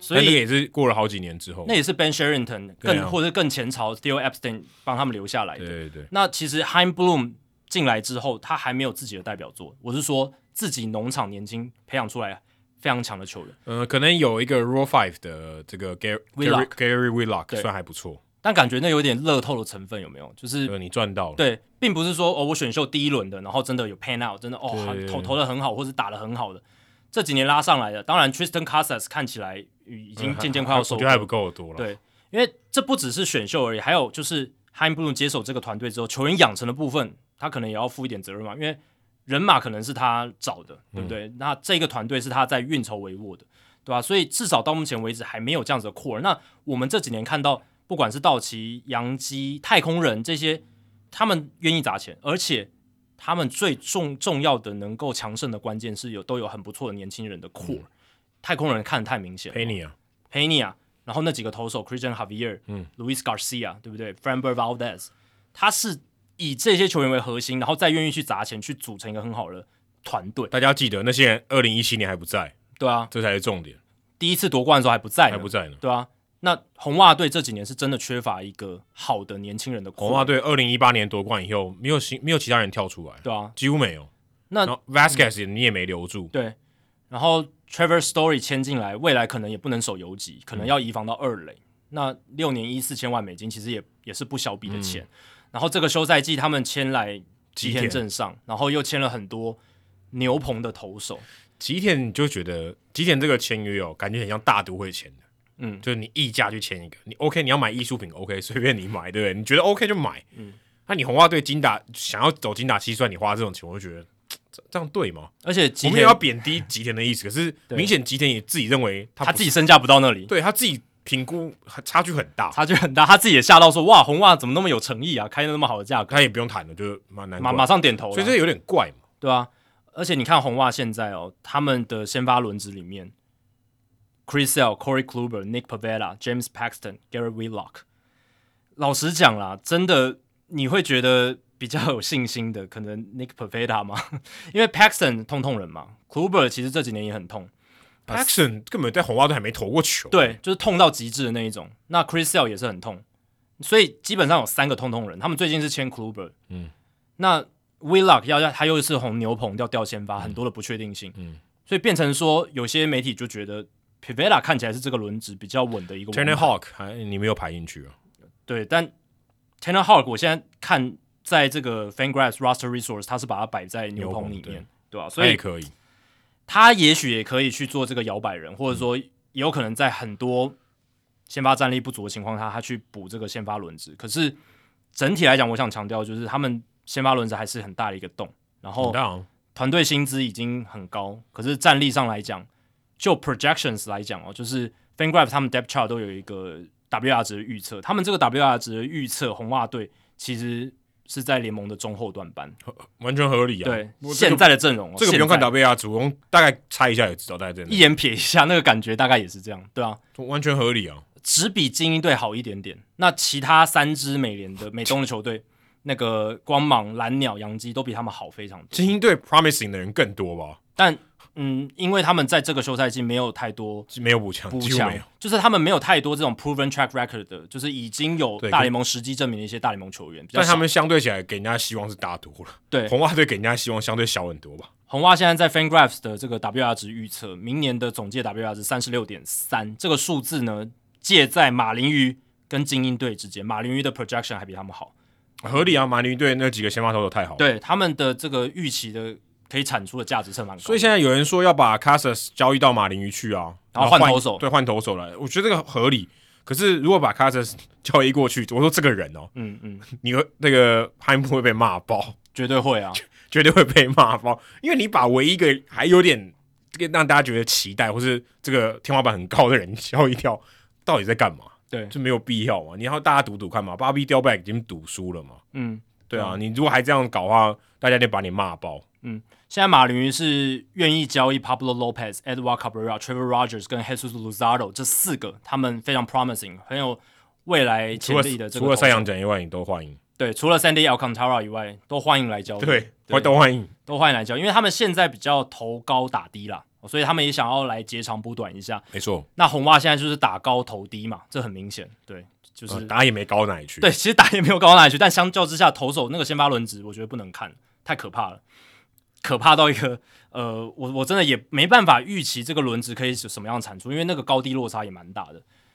万一 Chris Sale 一球都不能投，或者是 Paxton 一球都不能投，那那这几率还挺大的。对，那又要靠其他那些比较年轻的新一辈的投手嘛。那其实跟海盗队差不多了，对吧、啊？我都以投这个先发轮子来讲，就还蛮惨的，对吧、啊？所以确实是有截长补短的空间。可是就像你刚刚讲的，Triston Casas 是好不容易，对，呃，农场自产，然后看起来诶还不错的一个打者，有点像说你今天买一张刮刮乐，你都还没刮就把它交易掉，那你拜托刮一下嘛，嗯、至少。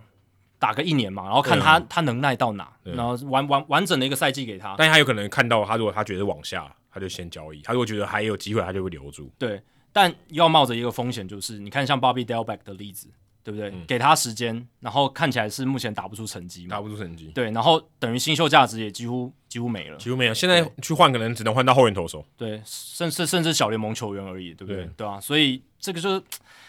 这个是红袜他们要去承担的风险，可是我觉得 Casas 应该是比会比 Delback 好一些了。对，呃，对，但 Bobby Dalbec 刚上来的时候，大家也觉得很强，也觉得很有希望。呃、是啊，也是觉得很有希望。对啊，对啊。但只能回到空气，这没办法。我觉得，哎，现在看起来红袜队这个操作，特别是在 Devers 这个合约签下去以后，虽然感觉画了一个句点了，但还是觉得一团混乱。至少有一个能够镇得住住脚的明星。我觉得有一个明星还是很重要，但战力上面整体战力来讲还是蛮凄惨的。不过你讲到明星，我就觉得 Betts 的明星价值远高过 Devers 太多。是啊，这是我们刚刚讲嘛，他他各个层面其实都超过 Devers。先不论战力面的，我觉得明星，我我身为一个红袜迷，我觉得 Devers 没有明星特质，我觉得没有，因为他相较来讲比较寡言，而且他又有这个语言的隔阂。当然，我们不是说讲西班牙文就一定比较不好，是他的这个人的性格，他就是比较木讷一点，比较比较低调一点。或他也。对啊，呃，我觉得语言当然是一个没有错，可是语言不是一个障，我觉得并不是太大的障碍。没错没错，很多人 Guerrero Vladimir Guerrero Jr. 他也很爱讲啊，对对对，对，OK，他也很有明星特质，他很敢言哦。对啊，可是 Devers 明显不是这样的人。对，那相较讲话就比较保守一点。对，还有另外一个，你今天说他今天要待十一年，对不对？是。你觉得他是 Clubhouse Leader 吗？我觉得不可能是诶、欸。我我就以我看他这么多年，我不认为他是在有人讲他是 Baby Ortiz 吗。差多了，差多了。你说他也许他打的可以跟 Ortiz 一样，OK，甚至产能可以超过 Ortiz 之类的。但我觉得他完全没有 Ortiz 那种气质，没有，没有那种领袖气质。对对对，这我不是说这不好，是人每个人个性是这样，但他就不是一个放在那边的明星。我觉得有一个很好的对比，就是小葛雷诺他爸爸老葛雷诺 Vladimir Guerrero，Vladimir Guerrero 他是整个大联盟生涯其实蛮神秘的，因为他除了场上的表现大家都看得到很很厉害之外。他其实不太接受媒体的访问，而且就算接受媒体的访问，我说他球员时期的时候，他也都讲西班牙文。他就是，即便他可能呃日常口语可以跟用英文讲话，可是他就是至少对外的公开的发言，他都是用翻译，然后然后都不讲英文这样子。那我给你一个更好的例子，Jose Ramirez，Jose Ramirez 他讲他翻他受访时候他也讲西班牙文，可是他很有明星特质，对对对，对，他超有，而且他很。很抢镜头嘛？对，他在场边就会有一些跟队友一些呃打闹啦，或是一些很就是怎么讲，有点蛮蛮蛮能够引起眼球的，蛮蛮能引起注意的。而且他就是有那种比较敢冲敢言，就是这样子。对啊，对啊，对啊。那就是有一些比较明星特质或者 leadership 领领领导特质的人。Davis 有这些东他的特质，我就是例如说他跟 Jose Ramirez 相比，就觉得在明星上面就差很多，话题性啊，或是给人一种。我想去看他打球，这种欲望好像没有。我我个人的感觉，对啊，其实你就跟他这些拉美裔的前辈相比，就很明显。你刚刚讲 Ortiz 是个很好的例子，Pedro 也是个很好的例子啊。嗯、Pedro 更极端了，他也是从多明加来，然后他也是以前也不太会讲英文，后来越来越会讲英文，然后可以当球评了。对，可以当球评，用英文当球评，然后很敢讲，然后在球场上也非常 fiery 嘛，嗯、就是他会带领球队说：“哇，姆给阿里，你就是。”你你洋基队在我前面，我就是 Who's your daddy 都讲了对，Who's your daddy，然后我直接跟你对冲嘛。当然，我们不鼓励暴力，但是至少他那种很刚猛的性格、很强硬的性格态度，对于一个高竞争强度的团队，尤其是面对到非常强的对手的时候，那个是很需要的，对啊、那个火花是很需要的。嗯、那我觉得 Pedro 跟 Ortiz 他们都有那样子的一个领导特质。那这个特质，我觉得我在 Vladimir Guerrero，我是说他老爸啊，然后还有就是。Rafael Devers 身上比较看不到，对，你说 Mookie Betts 绝对有，呃，有有有，这边很有很有很有。对，当当然他领导的风格可能跟我们讲的 Ortiz 或 Pedro 不太一样，可是还是他是有领导魅力的，很有很有领导力，他说话会有人听的。没错，我觉得很难。对对对对对，而且 Mookie Betts 时不时也自己开直播跟球迷聊天嘛，他公关形象操作真的做的超好，对不对？这个 形象一百分。那你刚刚讲就是球队需要一个明星坐镇，没错，但是你同时。他有要有这个 leadership 是会更加分，但 Devers 是比较没有。但我觉得至少，嗯，红袜球迷可以有一个心灵的慰藉，就是说我至少有 Devers 可以看。我觉得这还是有它的价值在。对对对，不要像这个勇士队重到这个 Freeman 的覆辙就行了。啊，对啊，Freeman、Swanson 都走。对，Freeman 的的影响价值对勇士队来讲更大，更大了，比 Swanson 大很多。他领袖特质太强烈了。但连续两年走了，这也算是蛮看板的球星。可是他们长久的战力来讲，并不会受到太大的影响，甚至是可能会更好，对吧、啊？所以。你看勇士队，然后他们虽然放走了这个明星的球员，甚至说看板指标性的领袖，可是只要你战绩一直打出来的话，球迷很快会原谅你。红袜队这边是没有，就你可以持，你可以持续有新的明星，对新的明星，然后你战绩好，球迷也会比较快原谅。那红袜队是你。你没了 Mookie Betts，没有没了 Bogaerts，对，你是留住了 Devers 没错，可是你战绩不好的话，球迷还是会怨对你之前怎么没有留下 Mookie Betts。对，就像我们刚刚讨论的一种，他们也会想嘛，没错，很正常。如果你看的对一个球队投入够多的话，哇，这个可能比我们心情是更差了，嗯，就是你会一直在想这些事情。当然，我觉得日子还是要往前看啊，总是有下一季嘛，而且你也不知道红袜队农场会跳出来谁啊，这个我觉得还是有很多可以期待的地方。那红袜队的世仇。啊，当然可能洋基队现在不把红袜队当市场，因为红洋基队现在非常强，基本上还没开打，我觉得已经可以确定他可以打进季后赛了。嗯、我觉得应该是他们最近有一个补强哦，大家可能 没有注意到，是他们的高层哦，制服组有做补强啊。Brian Cashman 当然还是这个首脑，但是他们找来呃以前哦也待过洋基，也待过纽约的两位大人物。其实我看到他们的名字的时候，我觉得诶。这好像五六年前的名字，好久没看到他们的名字跳出来了。对，Brian Sabian 跟 Omar Minaya，我想这这两个名字不是退休了吗？嗯、怎么又跑出来？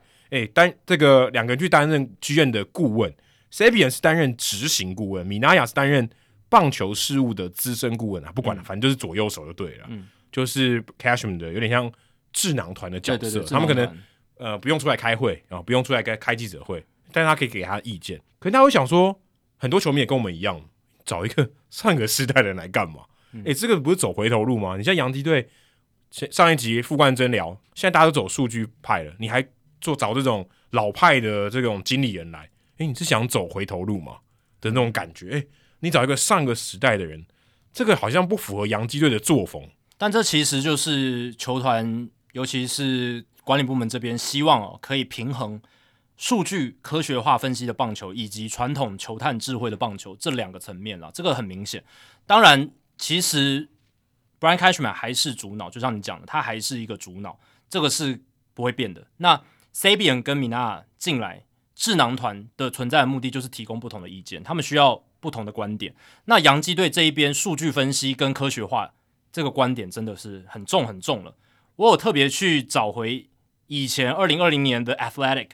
他们有去调查每一支球队他们的棒球数据分析部门的规模，他们当时有一个资料调查，那当时洋基队就已经有二十个数据分析的 analyst 分析师了，那个是美联最多，跟道奇当时二十位也是并列全联盟最多。对，那比较一下啦，当时最少是白袜队只有两个，然后国联这边是大都会队只有三个，这个我们上一集聊过，大都会队改变了很多。二零二零年，二零二零年他们还是数据分析部门最小的一支球队，但是现在已经变成数据分析部门最大的前几大的前几名的。对，所以杨基他们向来哦，其实他们一直在数据分析的这个浪潮里面走得蛮前面的。他们就是 Cashman，其实很厉害，就是他从过去九零年代一直过渡到现在这个年代，他一直都是蛮与时并进的一个总管。所以他在这个分析浪潮里面，他也走得很前面。但他显然也觉得说，他现在越来越觉得。大家都在往这边走的时候，也许我能够引进一些传统的声音，传统球探的智慧。传统球探一定有它的价值，因为实际去现场看人，或者他阅历无数看过的人，他的经验，然后一些直觉，其实他还是有一些价值。他的意见提供有一些价值，并不是说 Sabian 跟 Minaya 就直接来掌权，这个不是，不是，他就是像你刚刚讲智囊团嘛。嗯、那智囊团就是很多人来一起提供意见，综合意见之后，我们再来做一个决定，经过一些权衡。那有一些决定可能还是比较偏向数据分析跟科学化，可是有一些部分它是可以综合的，有一些决策它是可以综合一些不同的意见的。我想这是洋基队找他们来的一个比较大的因素。可以搬到新北市啊，搬到中和就好了，搬到中和，对啊，蛮综合的。那你刚刚讲。洋基队在二零二三年的预期肯定是应该是会打进季后赛，我觉得没有太奇怪了，没没有太悬念，有可能没有，就 Aaron Judge 跟 Gerrit Cole 都受伤，哦，那那那是很灾难性的，对对啊。那我刚刚提到 FanGraphs 的这个 Depth Chart 的预测，洋基的五十二点八 WR 值，现在这个阵容的预期 WR 值是全联盟最高的，是最高的哦。那比红袜就是多出了非常多嘛，比红袜多了十六左右，所以是两队这个。就像你讲，这个世仇都不世仇了，都差差太大了。我我现在真的是觉得，如果红袜跟洋基队世仇，就是红袜蹭这个洋基队的强度，因为 对啊，其实洋基现在是很强，没有错啊，真的很强。我觉得这是一个相对的，嗯，红袜队没有到弱到多差，可是他就是跟洋基队比就差很多。甚至你跟美东的其他几支球队，感觉就是红袜一直在往下走，红袜其他其他四支都在往上，只能只能跟精英打个五五坡这样。目前的阵容看起来真的是这样，对吧、啊？所以。呃，当然，杨基我们今天聊的是他们在后勤团队的补强。他们其实，在他们前线阵容、球员阵容的部分，他们也是补的还不错，不错，至少是没有损失啦。就是说，他们也是有流失自由球员嘛，然后他们跟大都会很像，就是砸重本去把这些洞补起来。对对对，Carlos Rodón，然后当然 Aaron Judge 有留住，对，情感面的有留，然后战力补强的、增强的也有签下来。对啊，所以我刚刚有提到，就是在这个进 WR 值的这个。损失或增加的部分，洋基队在这个休赛季是负零点五，基本上就是跟上个球季基本上打平。嗯、所以经过一个休赛季之后，他们战力整体战力来讲，并没有太大的折损，然后也没有太大的增加，就是差不多刚刚好。嗯、因为就是签回了 Aaron Judge 嘛，然后流失了一些先发投手，他们就是靠罗栋补回来，罗栋补回来。当然，Frankie Montas 会像去年下半季那么糟吗？我是觉得不会，他应该会有所反弹啦。今年一个。完整的开机这样，长尾是一个三四号已经够用了，对啊，很够用了，对啊，所以杨基的战力是很不错了。那现在他们就是补这个后勤团队，而且我是觉得这个，嗯，Sabean 跟 Minaya 他们球探出身，他们都是球探出身，嗯、而且一个就是还蛮传统的美国白人，嗯、就是棒球界里面比比皆是的，就是 Sabian。那另一个 Minaya 他是多米尼加出身的。嗯他八岁才移民到美国纽约，所以他不是这个后裔而已，他是他是只有在那边生长过。没错，他的强项就是拉丁美裔这一块。嗯、他过去早期的时候，他在一九八五年就进到了游骑兵的球探部门。当年他帮游骑兵队找到了谁？哦，都是一些厉害的人物，Sammy Sosa、Juan Gonzalez，还有 Ivan Rodriguez。当然不是都是他一个人找到，他是参与那个球探的团，他的团队了，他的团队。对，Sammy Sosa、Juan Gonzalez、Ivan Rodriguez 都是非常著名的九零年代到二十一世纪的一些非常巨星的球员，这样子。不过 Sammy Sosa 被交易掉，他应该很气，对啊，但是至少是他把他引进大联盟，嗯、对对不对？那米米纳亚他就是这是他的专长，所以等于说找来这两个，我觉得是他们两个也可以做一个综合。我觉得对啊，对而且我觉得族群上面也有差别。嗯，对你对于中南美洲市场这个这些人才市场，跟你。呃，稍微比较传统一点，美国本土的还是有一些区隔，有。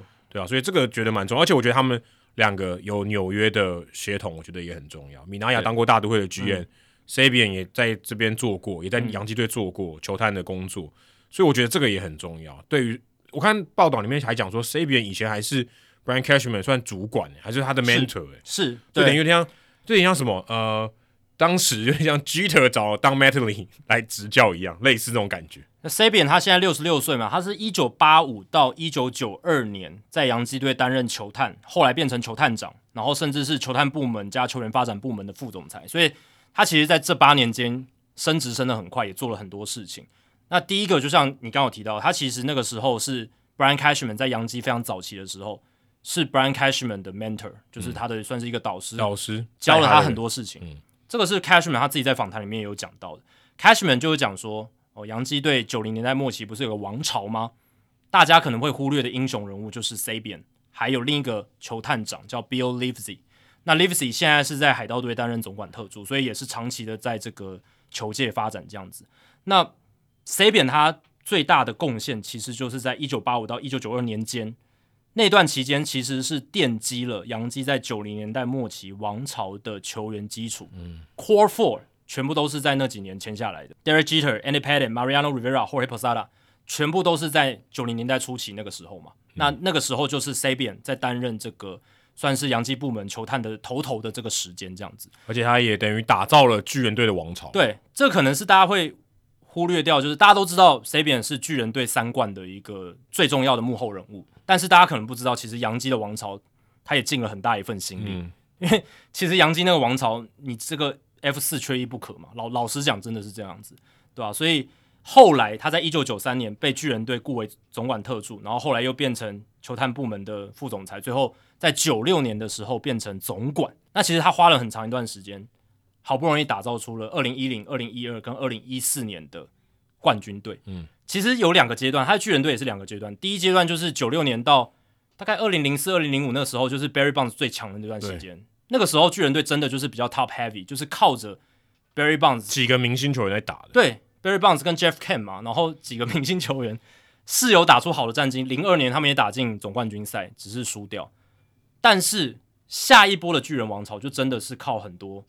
他们自己培养出来的球星，啊、所以你看 Sabian 他也有不同的成功的方式，但总而言之，就是他在挑选球员上，或者是他在买卖球员上是有他的一套在的，这个是我觉得他很大的一个一个价值所在。不过他离开巨人队以后就没有下文哦。那他其实，在一四年夺到第三冠之后，他一直都在巨人队，他都是担任很幕后的这个顾问职，这样、啊、他就不是在担任主要的角色，对，他都退居幕后，退退居更更二线这样子。那这几年都是就是顾问角色，就是甚至可能还称不上这个特别顾问之类的。嗯，因为他这边挂执行顾问，我想他应该参与的成分会更多。对啊，所以现在在洋基可能他会参与比较多，就不像以前那么被动了。对，他在巨人队后期，他真的可能放一下假吧，可可能这个假有点长这样子。但是对于他来讲，他在巨人队已经是能能做到都做了，对不对？已经没有。在额外还可以再建立什么 legacy 的东西，因为他已经够伟大了，这样子。其实我觉得他应该退休。如果是这样的人，其实应该要退休了，不需要再多。如果是他的话，我早就退休了。我拿我拿到第三冠那一刻，我就直接退休。其实巨人队讲的钱也够，给他的顾问就是跟他退休了，退休的一个职位，养老的。对，然后如果我们有一些疑问，或是有一些不清楚，我还可以再问你。或者有参会的时候，你可以来。哎，对对对对对对，有有有点像这样子，对吧？所以。嗯，Cashman 找回 Sabian 也是找回他过去的 mentor，那对他来讲应该是也是蛮一拍即合的。报恩的，可能也是，可是这算报恩吗？你等于是去叨扰你的老长官呢？哦，对，老长官本来在巨人队养老养的好好的，然后你突然把他找来，当然可能 Sabian 也觉得，呃，养养老养了一阵子了，我想要再来做一点事情，也有可能啊。有有一些人也是真的这样。哇，那个谁，红一中现在也是这样啊。哦，对啊，也是顾问职，现在感觉要要来接总教练，对吧、啊？那米米纳亚他的他的这个经历就很丰富，他最早是球探嘛，然后后来呢，他当到这个大都会的助理总管，然后后来呢，他就去二零零二年的时候变成博览会队的总管，嗯，二零零二到二零零四，那那个时候其实大联盟已经接管那一支球队了，嗯、然后等于是大联盟找他来帮忙，对，就被大联盟官方挖角，一其实那是个烂摊子啊，嗯、老实讲，并不是一个好的缺，是一个屎缺，可是他可能他想要当剧院呢，对，你来。这个位置让你做，他那时候还没当过 GM。对啊，那我履历上可以获得这个资历，虽然那是一个很烂很烂缺，大家都知道博览会都快要解散了，快要不管是要搬迁或是解散，反正就快死。其实就博览会最后一个 GM 了，对啊，最后一个 GM 嘛，嗯、对啊，大家那时候都收尸了，已经变成是大联盟要来接管这支球队，你就知道有多惨。嗯，对。那后来在离开了博览会队之后，他有了这个资历，大都会队就把他找回去，等于是他老东家，他把他找回去，然后。米纳亚就变成了大都会队的总管，这样子，从零五年到二零一零年，其实那段期间我记得就是 Carlos Beltran 嘛，然后 Carlos Delgado，然后还有 Pedro Martinez，David Wright 也有，David Wright 也有。其实那段期间大都会队还蛮强的哦，嗯、老实讲，就在 Shea Stadium 最后一段时间，没错，那几年其实还不错。然后后来离开大都会，他去教室担任这个棒球事务的副总裁，在二零一一到二零一五年，所以他也待过很多支不同的球队。但我觉得比较有趣的经历是。二零一五，他离开教室之后，他去担任到球员工会执行长 Tony Clark 他的资深顾问。这个我很有印象。这这等于是说，你从球团方跳到了劳方球员方这一边，所以他的看事情的角度一定很不同，因为他两边都待过，而且都是要职，必须这样讲。嗯、对，然后后来他曾经有一段时间，他最近一次出现在新闻的这个场域里面，就是在二零一八年到二零二零年那段期间嘛，他有回国大都会，然后那时的大都会总管 Sandy Alderson，他就是有癌症，嗯、然后他就去接受治疗，然后我记得我们那个时候节目也有聊过，那时候是三头马车嘛，大都会队就让 John Rico、J.P. Ricciardi 还有 Omar Minaya 共同担任当时球队的战力总管职。我们那时候有聊，我记得印象很深刻。我们那时候说，一支球队三个总管来带，怎么可能带得好？就是，是三头马车，对啊，我还五马分尸嘞，五马分尸啊！万一三头马车三个头头往不同的地方走怎么办？一定会有很多分歧，或者是原地打转，原地打转，然后没有什么进展。那时候大都会队好像就是这样子，对。嗯、所以后来他当然没有这个这个东西没有待很久了，因为 Cohen 后来就进来了嘛。他 Cohen 进来之后，他虽然一第一时间被开除，但是他后来又被回到球队，又被拉回球队。而且短中间还有短暂有那个 Brodie Van Wagenen。哦，对对对对对，中间还有一段短暂的时间。对对对对对。那后来 Cohen 把米纳开除之后呢，他就是又回到球队担任这个算是拉丁美裔的这种大使人物了。嗯、对对对，变成有点吉祥物的感觉。那去年呢，他是来到大联盟官方担任这个业余棒球选手这种 Scouting 猎才计划的顾问，所以他从球团里面不只是有当过 GM，有当过总管，有当过球探长，有当过球探，然后再来就是他在球员工会跟大联盟官方哦，全部都待过，这个履历非常非常的独一无二，我真的觉得还蛮丰富的。我觉得应该就是他想当吧，也有可能。如果有对啊，因为我觉得这个是可以选择的嘛。有些人他不想要去某一个角色嘛，嗯，不想去工会，我干嘛去工会？对不对？他愿意去他就去，对对啊。我觉得这个是他个人的选择，可能也看得出来他其实是一个蛮弹性的人啊。对啊，就是对啊，他他觉得他什么角色他都可以试试看。可以接受，比较不会被呃定型，或者他觉得他只能做某一些事情。然后，而且他像你刚才讲的，一开始讲的，他的这个族裔的特色是很重要的、很鲜明的、啊，因为这样的人就不多嘛。对，这你要找到一个呃中南美洲籍的 GM，其实很坦白说很难嘛。嗯，这这个不容易啊，这市场上也没有多少个人，他愿意做这个位置空在这里，他就会来接。对，所以我觉得杨基加入他们两个到他们的管理部门，当然你会说。诶，他们就会主导吗？就像我刚刚讲，很不会啦。Brian Cashman 还是最后的一个决策者，但是他们就是可以提供一些意见，然后帮助决策做得想的更完善这样子。因为他们的观点绝对是非常丰富，而且他们都有一些赢球的经历。然后像米纳有那么多元的一个角色，对吧？然后再来就是我觉得这种总管特助，他们是 Brian Cashman 找来的，跟太空人队 Jim Crane 去找像 Jeff Bagwell 这一种，这种算是也也也是特助。但是那个我觉得角度切入角度是不太一样的，那个等于是 Jeff Bagwell 有有点像是老板 Jim Crane 找来去对抗他当时不太喜欢的总管 James Click 的那种感觉，然后杨基这边是 Brian Cashman，我招兵我找来我自己的算是以前的老老师傅老长官，然后也也算是米米纳亚也算是可能熟识的人，然后有多元的背景，然后来帮助我，然后增加决策的一个多元的考量性这样子。所以我觉得那个是有差别。那最后太空人队闹跟 James Click 闹得不欢而散，某种程度上就是 Jim Crane 他想要自己的人马，嗯、然后 Jeff Bagwell 扮演的是那样的角色。所以就说这是一个算内部政治斗争的一个这个一个操作。对，我觉得不太一样。我我觉得太空人队那是政治操作的感觉。那洋基队这边可能真真的是对于他们的未来的总管理部门的决策是有帮助的，对吧、啊？因为 Jeff Bagwell 当时也被。贴标签说，诶，就是为球队提供一些比较，诶，传统的这种棒球人的声音啦，像这样这样子这种感觉。但感觉当时在太空人队内部可能是跟他们管理部门会有一些冲突的，在决策上面对。但我是觉得在洋基队这边，Sabian 跟米纳尔进来，应该是嗯，在跟 Cashman 配合上，应该是会不是说去针锋相对，而是说可以多元意见的去交融这样子，然后做出一个更。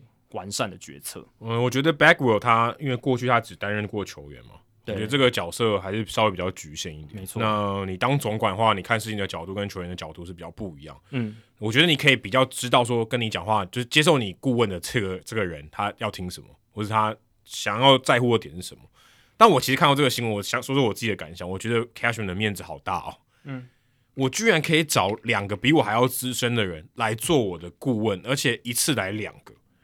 都不会觉得说，哎、欸，他们两个会就是好像有点对抗，而是哎、欸，是你是我的左右手，谁谁才是大脑的智囊团？嗯，哦，一次找来两个面子很大，而且最终的决定权还是 Cashman。嗯，哦，这个也不容易。坦白说，我觉得 Cashman 至少他在这个操作上，我觉得他面子很大。哦，是，而且让人家看这个新闻发出来，哦，你一次找来两个，哦，真的代表说这两个人还要听，可能某种程度上还要听你要不要发钱给他们呢的那种感觉。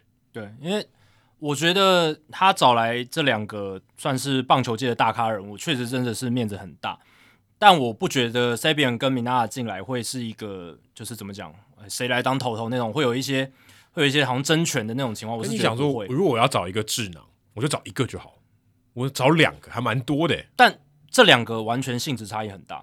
当然，他们都当过 GM，然后也都有一些成功的经历。可是，就像我们刚才分析的，他们的背景很差很多，然后。族裔的身份也差很多，让他们知道对方的特色，这也不容易啊。呃，对啊，对啊，对啊，接纳对方，没错，对，所以呃，但但我是觉得他们两个都是已经在棒球界超过四十年了。米纳亚甚至还当过球员哦，他最早是球员，他最早是球员。那他们都打滚那么久，他们也都有功成名就过。老实讲呢，他们来到洋基也不是说哦，我要。再争个说我要当 GM，然后我要我要争争什么名利，其实也没有。对他们来讲，其实他们就是帮帮一下小老弟这种感觉，不会觉得一山不容二虎吗？我觉得不会，我觉得完完全没有这样的情绪在。对，我会觉得到他们生涯这个阶段，都六十几岁，快要七十岁的人了，老实讲，也不是虎了，对不对？对，都已经变成很温驯的爷爷了那种感觉了吧？哦、对，所以他们真的是猫了，不是虎了。对，我觉得真心是来辅佐，就是 Cashman 的那种老臣来。辅辅佐这个，其实 Cashman 也不年轻，也不年轻的，对，但经验那么丰富了，跟他们相比是年轻啦，也对他们在他们眼里还是小老弟，但就是来帮他们，然后看看我们能贡献什么，对不对？这个我是觉得应该是不会到最后应该是不会闹得什么不欢而散那种情况，应该是不至于，对。而且 Cashman 他能够在洋基生存那么久，而且成为大联盟现役任期最长的总管，他处事一定是非常圆融的。嗯、这个我觉得他的。人际的能力一定是非常非常卓越，而且他他经历过 George Steinbrenner 洋基大老板的年代，他都撑过来了，他什么都不怕。而且他现在是生涯高点诶，坦白说，因为我觉得签签回 Aaron Judge 他生涯在高点。是啊，他等于之前就算有掉一些名声，或是有一些球迷对他有一些质疑，全部一一笔勾销。因为他做到了，对，我把他签回来了。而且他以前也跟 Derek Jeter 吵过架，嗯，谁在洋基，尤其那个年代跟 Derek Jeter 吵架，其实。Brian Cashman 也确实做到这件事情，而且其实他最后签的合约也算是有让 Jeter 让步一些，嗯、并不是 Jeter 心目中最理想的一个价嘛。嗯，他显然是愿意为了洋基这支球队长远的发展呢，去做一些冲撞，然后同时呢，又能够把老板就是对付的服服帖帖的，不会说诶 Cashman 在干嘛？你怎么没有照着我意思去做啊？什么就是一些明显的冲突，所以他才能做到现在。但两相比较，Chaim Bloom 好弱。是啊，对，这就是功力差差别啊。当然，他们年纪也有差了，资历也有差别，然后出身也不太一样，嘛，所以我觉得，但我觉得有不同的方法才都可以获得成功。只是说，你很明显看起来结果就是 Chaim Bloom 的结果，目前看起来差很多。我觉得这就是管理职跟其他这种所谓执行的一些职务，它比较不一样的地方啦。就是你当到总管这个职位，你不只是要做决定而已，你可能要懂得怎么样用人。当然啊，对，知人善任，你的团队你信不信任？然后还有就是你你基本上领导统御的能力很重要，你怎么把人和的关系顾好，这个也很重要。那 Chaim Bloom，我相信他在棒球数据分析这一块，我觉得他一定比 Brian Cashman 强。但 Cashman 他为什么不会被时代淘汰？就是他找对人了嘛。他他其实算他也不是什么。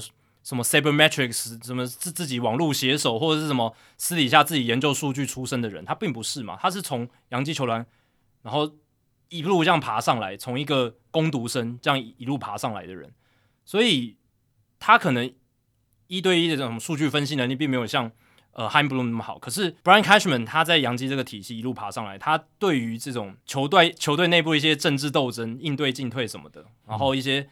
呃，老板的心思可能在想什么，然后还有球队长远的利益发展什么的，这一些用人上面啦、管理上面什么的，这些他都，我我觉得他他这个历练是非常非常老练而丰富的。那 Chaim Bloom 相对来讲，我觉得这一块是比较少，因为在光芒队相对来讲，那个组织我觉得蛮单纯的，就是相对来讲啦，跟一些大市场球队来讲，没有什么历史的包袱，没有那种高层政治的那种很复杂的关系。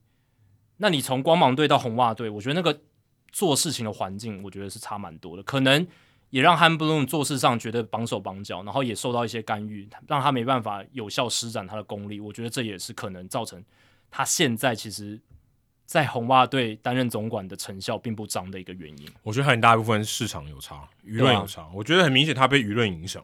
是，对啊，我觉得像。Devers 这个就是我觉得他很明显被舆论影响。他如果今天做了定，他真的要签，他早该签了，不会在这种时候签。或许有没有可能是 Chaim Bloom 他本身不想签，John Henry 施压说你至少要签一个。但 OK，那你也站不住啊。你如果今天的决策你认为是正确的，你就应该站得住。我觉得是这样啊。那嗯，明显在至至少我们刚才两个 case 来讲，我感觉 Brian Cashman 在方方面面做的是比 Chaim Bloom 好很多，至少在这、啊、这方面战力。至少以现在这个 snapshot 来看，洋基队就是比红袜队强嘛。因为 Chaim Bloom 我觉得在光芒队的时候，他的工作环境一定单纯很多。他可能会觉得，哇，怎么来到红袜，糟心的事情那么多，这么多干扰他的声音，然后干扰他的舆论什么的。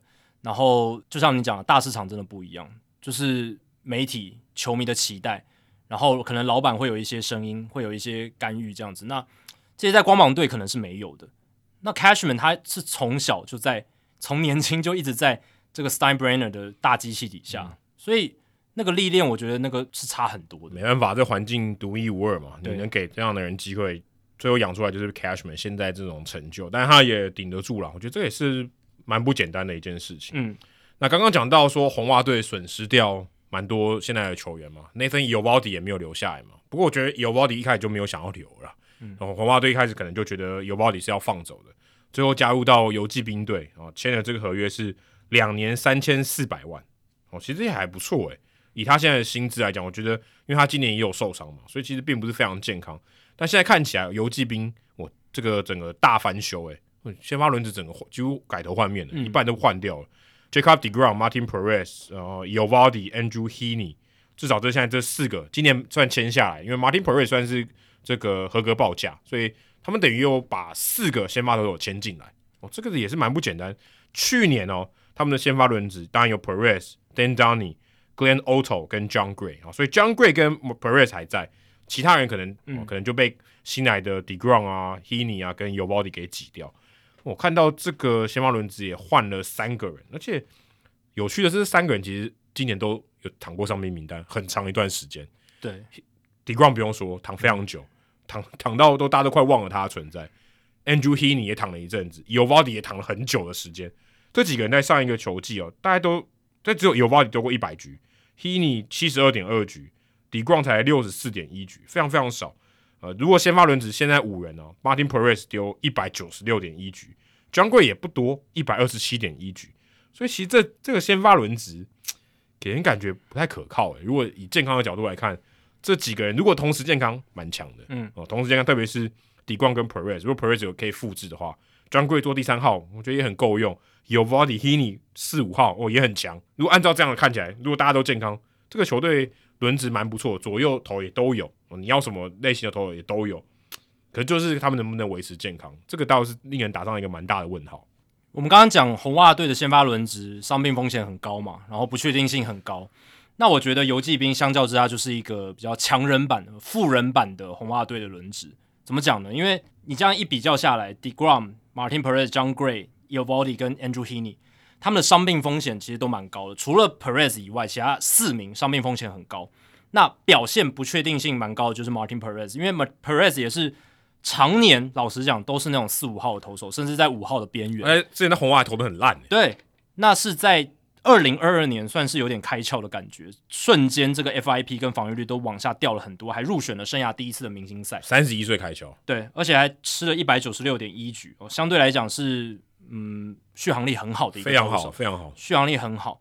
对，但也有可能二零二二年就是他生涯巅峰了嘛？以我们看他整个生涯来看，有可能是会有一个回归均值的一个情况。他去年突然控球变得超好，对，当然他去年是变成以伸卡球为主，跟他在红袜队时期刻意去用比较多卡特球，嗯、又比较不一样，有有点改变。深卡球为主，比较是他生涯初期的一个样貌。对，他以前就在游击兵，他回到游击兵。对，他在游击兵生涯初期的时候，其实就是以深卡球为主。其实那时候投的也不好，就是防御率都接近五，四点多，就是可以吃局数的四五号。诶，没想到在这个球季，应该说二零二二年就是上个赛季，他是投出了生涯代表作的成绩啊。当然，这个数据、这个成绩能不能带到明年下个赛季啊？就是二零二三年，我是觉得我个人是比较没那么乐观。我是觉得会有一些下修，不会像二零二二年来的那么好，因为对手也会去做相应的一些调整嘛。嗯、对，那。其他四个人伤病风险真的是非常非常的高。刚才 Adam 已经分享过，反而 John Gray 看起来还是最健康的。但 John Gray 去年也才投一百二十七点一局。对，可是如果你今天讲这几个名字，我觉得 John Gray 好像最健康。如果 John Gray 去年投一百二十七点一局都是最健康，你就知道其他三个人有多可怕，对吧、啊？对啊，Heaney 跟 Eovaldi 都投不到，Heaney 也才投七十二点二局了，对，Eovaldi 投一百零九局，一百零九局点一百零九点一局，对啊，所以在这样子的情况之下呢？伤病风险是一个最大最大的疑问，但这五个投手摊开来，如果他们都能健康的出赛，而且投出该有的水准的话，其实这会是一个非常强大的轮值。这就是我为什么会说这是富人版的红袜轮值，因为红袜轮值是伤病风险高，表现极不稳定，但天花板又很低。对，因为 Corey Kluber 老了吧？因为 Corey Kluber 也老了。Kluber 跟 Paxton 你能多好？对啊，就算他们健康出赛，然后表现也都正常发挥。也大概是三四号等级，甚至四五号等级，嗯、对，就比较弱一点。那 Pivetta，Pivetta 就那样嘛，就是 就 Pivetta 当个三号，我觉得很好，就是四点五六的防御率，嗯、就是差不多联盟均值的一个水准，嗯、可以吃不少。三四号算很好，对对对，他有不错的球威没错，可是就是有时候就会爆掉这样子。嗯、对，那 Chris Sale 你就是没办法预期嘛，那他能投几局，高能投一百局，搞不好都偷笑。Chris Sale 跟这边 Jacob deGrom 差不多了，呃，对对对对对，你可以把它摆在相同的一个类别，甚至说。Sale 他去年都没有什么样本，deGrom 至少还给你六十对，还有投，而且最后季后赛还有出赛的，对啊，至少还是在签约当下是有投球的。那 Gary Whitlock 从牛棚转先发一整季的话，能能够投的怎么样也很难说，对，所以我是觉得游击兵这个轮值还比较高一点的信心，因为他们天花板可以很高。我看一下 FanGraphs 对他们的这个投手群的预测，当然这是加上牛棚的啦，可是先发占很大部分嘛，整体是十七点六 WR 值的预测，这个在全联盟排排排在第五名。仅次于洋基、勇士、大都会、费城人，对，比太空人还好，比太空人、光芒、酿酒人都还要好，哇，对、啊？比酿酒人好，我觉得蛮意外的。当然，这是 projection，这是预测，你不能把它当做一个非常可靠的指标。可是至少说，这个预测系统它根据这些选手过去的一些数据，它分析出来是你可以预期他们有还不错的一个产出，而且这个也包这个也包含了健康，因为 WR 只是累积的数据，所以它有包含它的健康的状态。对，所以其实。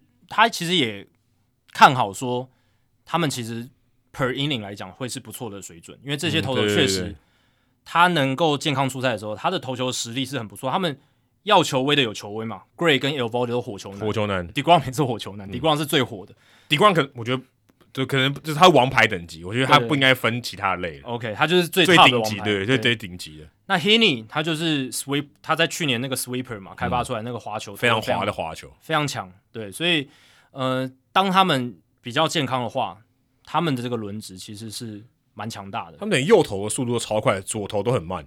Perez 跟 Heaney 都蛮慢，就不是火球派。对，然后是因为三个右投都超快，对对，都是后援投手的球速。嗯，所以你也可以看得出来，游骑兵他们这两年的舰队策略嘛。第一年他们大傻逼就是补野手，嗯，Marcus Simeon 跟 Corey Seager。那这个休赛季他们重点就完全放在投手，所以他们希望这个一年野手一年投手，那在二零二三年可以打出比较进步的成绩，这样子，这个是他们的一个很明显的舰队策略。只是说这个球季，我真的觉得他们是不是大好就是大坏，真的就是这样子。如果底光可以健康出赛，我觉得他们季后赛几率就还蛮高的，他们就是五成胜率以上的球队，我觉得应该可以。底光能出赛，那其他几位呢？对不对？就是。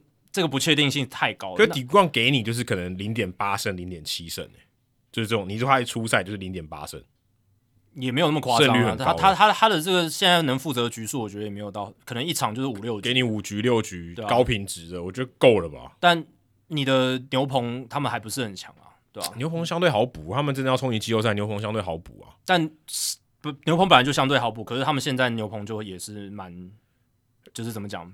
不是让人特别有信心这样子，对吧？所以这个是我会有比较大的一个疑虑所在了，就是呃，不是大好就是大坏。当然，去年他们的战绩是受到一分差比赛的影响，拖垮很多。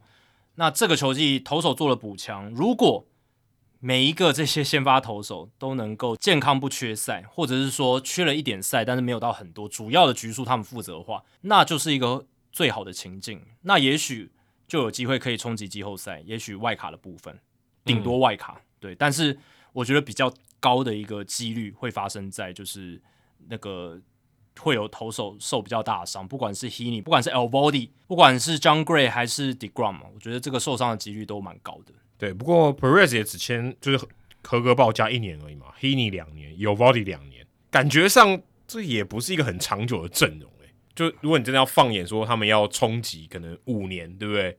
或三年？对啊，所以他们这，好像也是个过渡期的选择。他们这个操作，我觉得也不是过渡期，是他们今年就想拼，所以他们选择了非常高风险、高报酬的选手。那这种高风险的选手，如果真的烂掉了，那我就。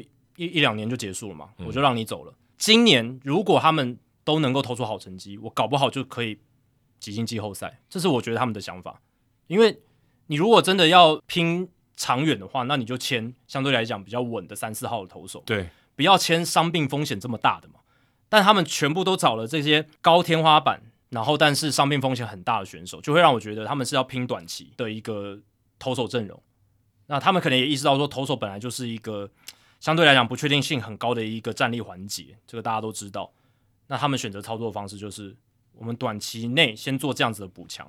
那 DeGrom 是长长远的核心没错，但是其他人我们可以轮流更替。那今年我们尝试这一组试试看，如果中乐透了，大家都蛮健康的，搞不好就可以冲击季后赛。但如果不行的话，那我们。明后年还有很大的弹性来做调整，这很像你在玩 Fantasy 选秀的时候，你大概中后段的时候，你开始选一些去年有在受伤，然后今年你觉得他会反弹的那些球员，嗯，因为像这样，然后如果你赌中了，你就削爆了，高风险 High Upside，但是嗯，签短约我就是可以比较轻松的去把它放弃掉，对，没问题。就是说他如果就因为你如果放前段，例如像 DeGrom，你可能要前一两轮就要选他，嗯，对，如果你中了就中就爽了，如果没中就亏很大，对不对？因为如果没中你，哎、欸，今年他的这个薪资。三千七百万，也不是闹着玩的。嗯，他如果今天没今年没出赛，游击兵亏爆了。其实 Elvody 跟 Heaney 他们是签两年嘛，对。然后 Heaney 还有一个二零二五年的这个条件选择权，所以基本上至少这个轮值会维持到二零二四年球季结束。那 Perez 虽然只有一年，二零二三、二零二四年还是会以这个主要的这个阵型为主，而且不排除二零二四有可能游击兵。也会把 Perez 再签回来也说不定，也有可能，也有可能。那呃，在这样的情况下，嗯，我是觉得就是他们这这两年就是想要靠这个投手阵容，二零二三、二零二四就是这个投手阵容为主。而且别忘记他们还有签 Jake Odorizzi。哦，对，应该说交易来了。Odorizzi 算六号了，对，算算是算是深度选项了，对不对？就是比较保险的一个选手，这样子比较用用来保险用的。他们是用。呃，这个 Kolby Allard 从勇士队换过来，Kolby Allard 以前就是在勇士队的，因为我印象非常深刻，因为我去看过他初登板，嗯，在勇士队他初登板，然后被交易到游击兵，现在又被交易回去，就是被换来换去，这两支球队换来换去，可能勇士队真的很想要他，嗯，对也有可能，对，就是想想说，哎，我们当初认识他，然后在游击兵虽然还没投出个名堂，但搞不好因为 Kolby Allard 在游击兵投的超烂，对，那搞不好他们勇士队觉得说。我们搞不好有机会以我们现有的一些资源，可以把它修好之类的，对吧？但总而言之，就是呃，至少游击兵在这个休赛季的补强很明显，就是针对先发投手，那高 upside 跟深度的选项，他们都有补。那二零二三、二零二四应该就是会以这个投手的阵容为主，但能不能投出来呢？就又是另一个故事。但如果真的投不出个名堂，他们要转向的话，二零二四年也可以马上做一些调整。对，至少野手端他们是甩不掉了。野手端，Samian 跟 Seager 要待非常久，就是以他们两人 Seager、Semien 为首的阵型，然后看怎么样在周边去一些配角的球员能够补起来。嗯、那现在哎，不止他们两个，一垒手 Nathaniel Lowe、嗯、在去年的下半季打得非常之好，好嗯、对，感觉已经养出来了。所以至少一垒，然后 Semien 现在是他们二垒手嘛，然后再加上游击手 Seager。一垒、二垒游击这三位，Josh Young 如果三垒他真的有起来的话，我这内野还蛮强的。是，但 Young 去年在小试身手没有打得很好，但要给他一些时间，蛮烂的。对，但给他一点时间，搞不好打出来，那整个内野的阵型就这 core 就定下来。那剩下其实外野的部分，你再去签一一两个球员进来，这个阵型就很完整了，就是一个可以两三年都冲击季后赛的一个阵容。这样子。哇，他们现在在美联西区也不容易耶。很不容易啊，等于只有一队没有在认真玩啊。对，运动家其他四队都蛮认真在玩，很很认真。天天使这个休赛季补的其实算评，大家评价非常好。对啊，对天使真的不要，他不要忘记有大谷跟 Mitro，还有忍动，忍动如果醒过来，大家也是不好惹的，好不好？哦，对啊，然后太空人也还是很强嘛，太空人很强，今年冠军呢。然后还有还有比他更强的吗？然后水手也要拼嘛，对不对？水手可以强个好几年，对吧、啊？不过游骑兵值得赞许，就是他们在这个休赛季的 WR 值的增减是正五点八，全联盟第四名，就是。在所有球队里面，他们这个补强算是第四好的。刚才那几个投手都不错啊，一定是加分的啊，加分的。对啊，只要能出赛，他都是加分的。对，他们损失二点三，但是增加了八点一的 WR 值。但刚才我们提到的天使队是第三名，他们增加了七点三的 WR 值，嗯，也不错哦。对，所以美西这边竞争力是显著的往上提升的。嗯，对，所以太空人还掉一点，因为 Verlander 没在投了。呃，Verlander 没在投了，但是他们这个太空人的话，他们就是有补那个嘛。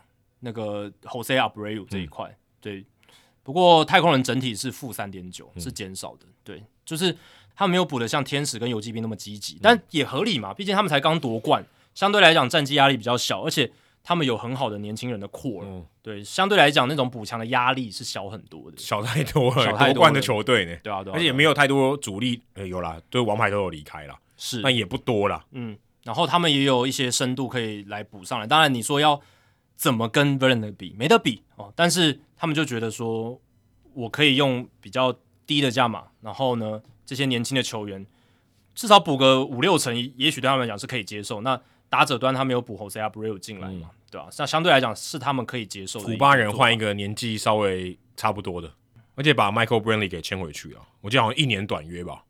对，一年短约一千两百万美金的短约，嗯、所以其实等于是，哎，Brantley 去年其实没有没有什么出赛嘛。没有啊，他他不健康啊，受伤啊，他连季后赛没打。那现在他明年预计应该是可以健康来开季。那 Brantley 他本身是一个很好的 contact 打者，嗯、那去年他们这一块也是，就是他们很 miss Brantley 的部分就是这个，就是他们觉得很怀念 Brantley 就是这一部分。那你看 Jose Abreu 也是相对来讲击球率还不错的一个打者，非常高了。等于野手端这一边搞不好太空人在二零二三年会更强。那有老经验的啊，又有中生代，又有年轻的，非常好，非常完整。嗯所以你说 Verlander 的离开影响真的那么大吗？我觉得太空人相对来讲是也是蛮老神在在的相对来讲，先发轮值非常好，对，嗯，非常稳定。对，那另外呢，哦，蓝鸟队其实，在美联东区哦，也是就是可以说是季后赛就是边缘的这个球队啊。目前看起来，因为呃，如果你要美联东区的王座，看起来洋基是比较稳的，蓝鸟队或光芒队这两队可能就是拼一个外卡。嗯，对我来讲，不然如果光芒队好一点，也许也可以拼王座。但蓝鸟队今年休赛期也有做补强，把这个 Gurriel 交易到了响尾蛇，换来 Dalton Varsho。Varsho 我们之前讨论到金手套的时候，他是我们重点人物嘛，嗯，能当捕手也能守外野，对，非常非常全方位的，而且他防守很好，嗯，所以这一点我想蓝鸟队也看到了，让他来补啊，当来补一个左打的这个外野手，因为原本他们的右打太多了，对。那你来补平衡一下，而且把 Kiermaier 也找来，再补一个左打的外野手。嗯、我现在看起来，其实蓝鸟队的外野蛮强的。嗯，Springer、Kiermaier、Varsho，哇，这手背很好诶。对，其实这一笔交易呢，就是极度的各取所需，截长补短，我觉得是一笔非常完美的交易，所以也是我们这一集想要特别拿出来讨论的。毕竟已经过了一阵子，已经过了一阵子，因为这笔交易发生在二零二二年的十二月二十三号，是在圣诞节前。那因为那段期间其实。我们比较塞的比较满了，节目塞的比较满，访问对，比较没有机会讨论到。但是我觉得这一笔交易值得拿出来单独讨论，就是因为它在各个层面，我觉得都非常非常的符合彼此的需求，而且换的可以说是相当的完美。这样子，即便这两支球队其实过去没有什么关联性，一个在美东，一个在国西，差得很远，然后基本上也没有什么太多的历史情节，然后也没有什么重大的交易，基本上非常。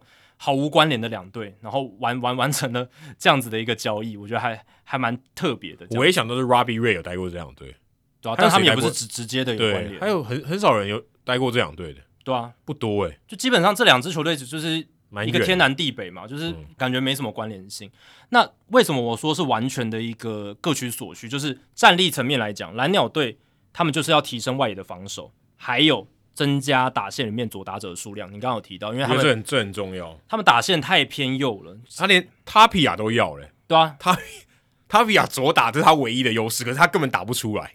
Tapia 就是一个没有什么打击能力，打击能力很差，然后不太上垒，但他就是因为左打，然后他还是要他对，然后。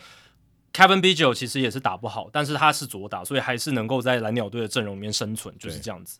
那现现在他们就想改变这样子的一个情况，他们需要 legitimate，就是真的很好的左打者这样子。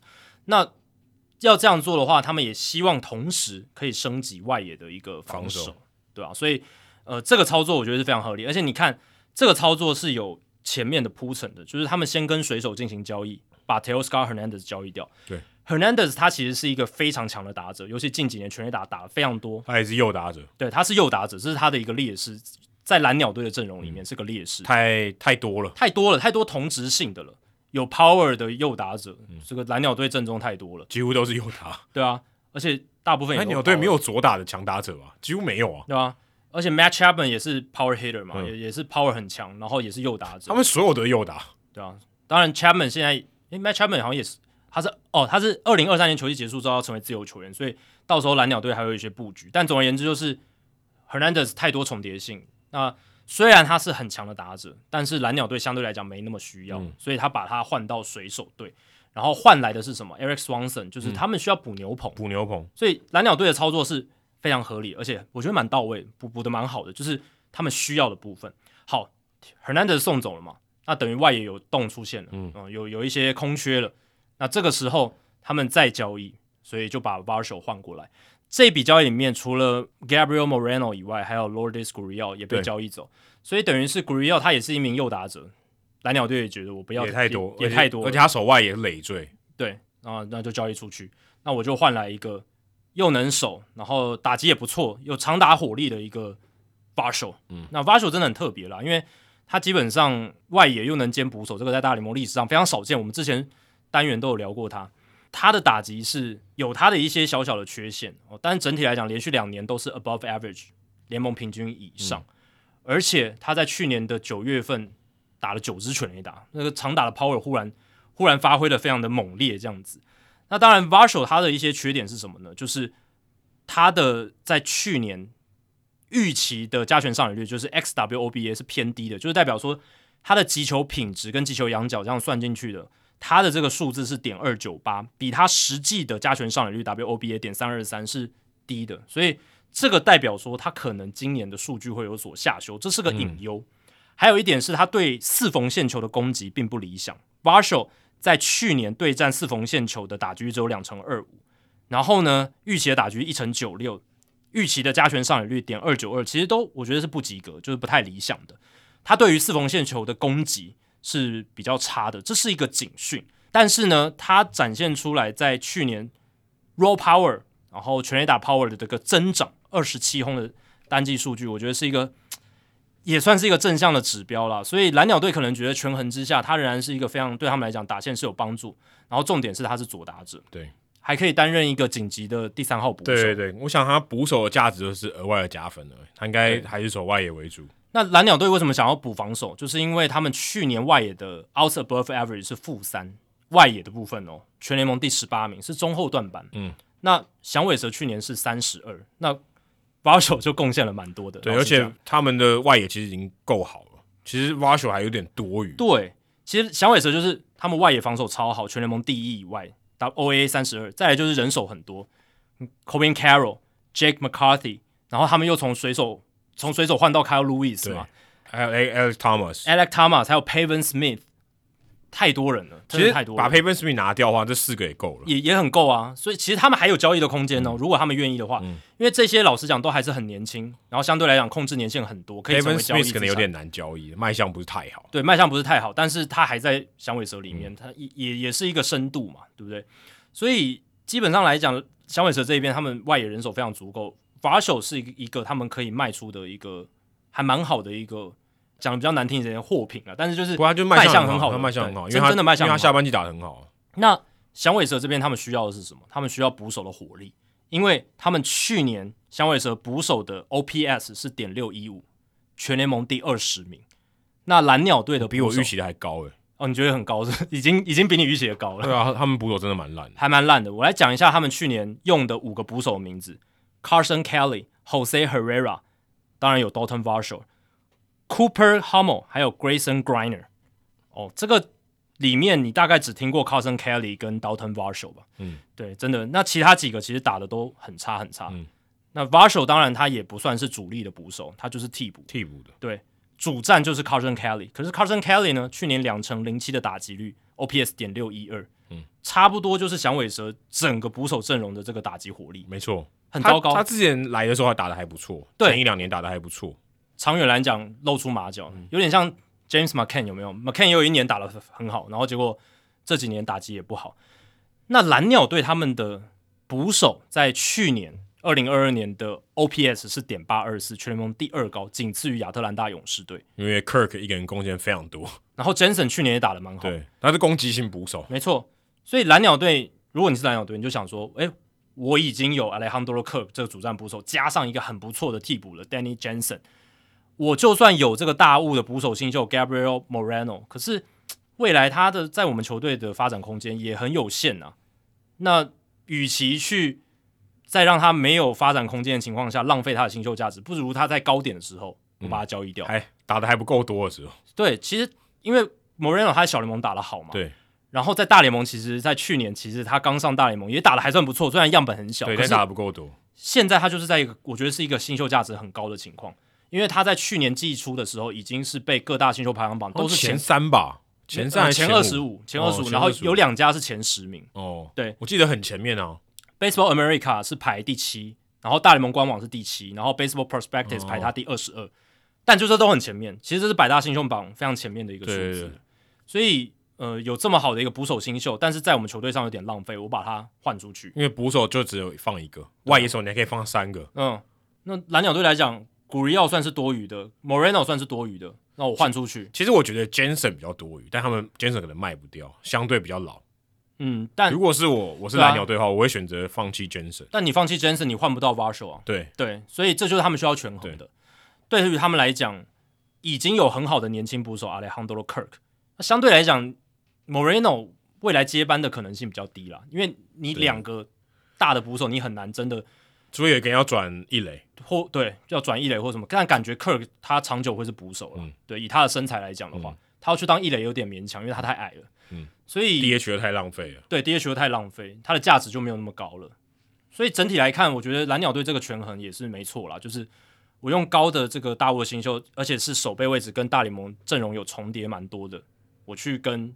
对方做一个交易，跟有需求的球队做交易，然后换来的外野手是我需要的左打者，嗯、同时防守很好，这个补的完完美，而且捕手的战力其实也没有少，因为他 Varsho 也可以当第三号紧急捕手，对对对，就算今天 Kirk 跟 Jensen 都要休息的时候，他有一个 Varsho 还可以顶上去，对，或 Kirk 去打 DH 的时候，哎，对啊，Kirk 打 DH，然后 Jensen 可能有点受伤的时候，嗯、那 Varsho 还可以来顶这个二号捕手的位置。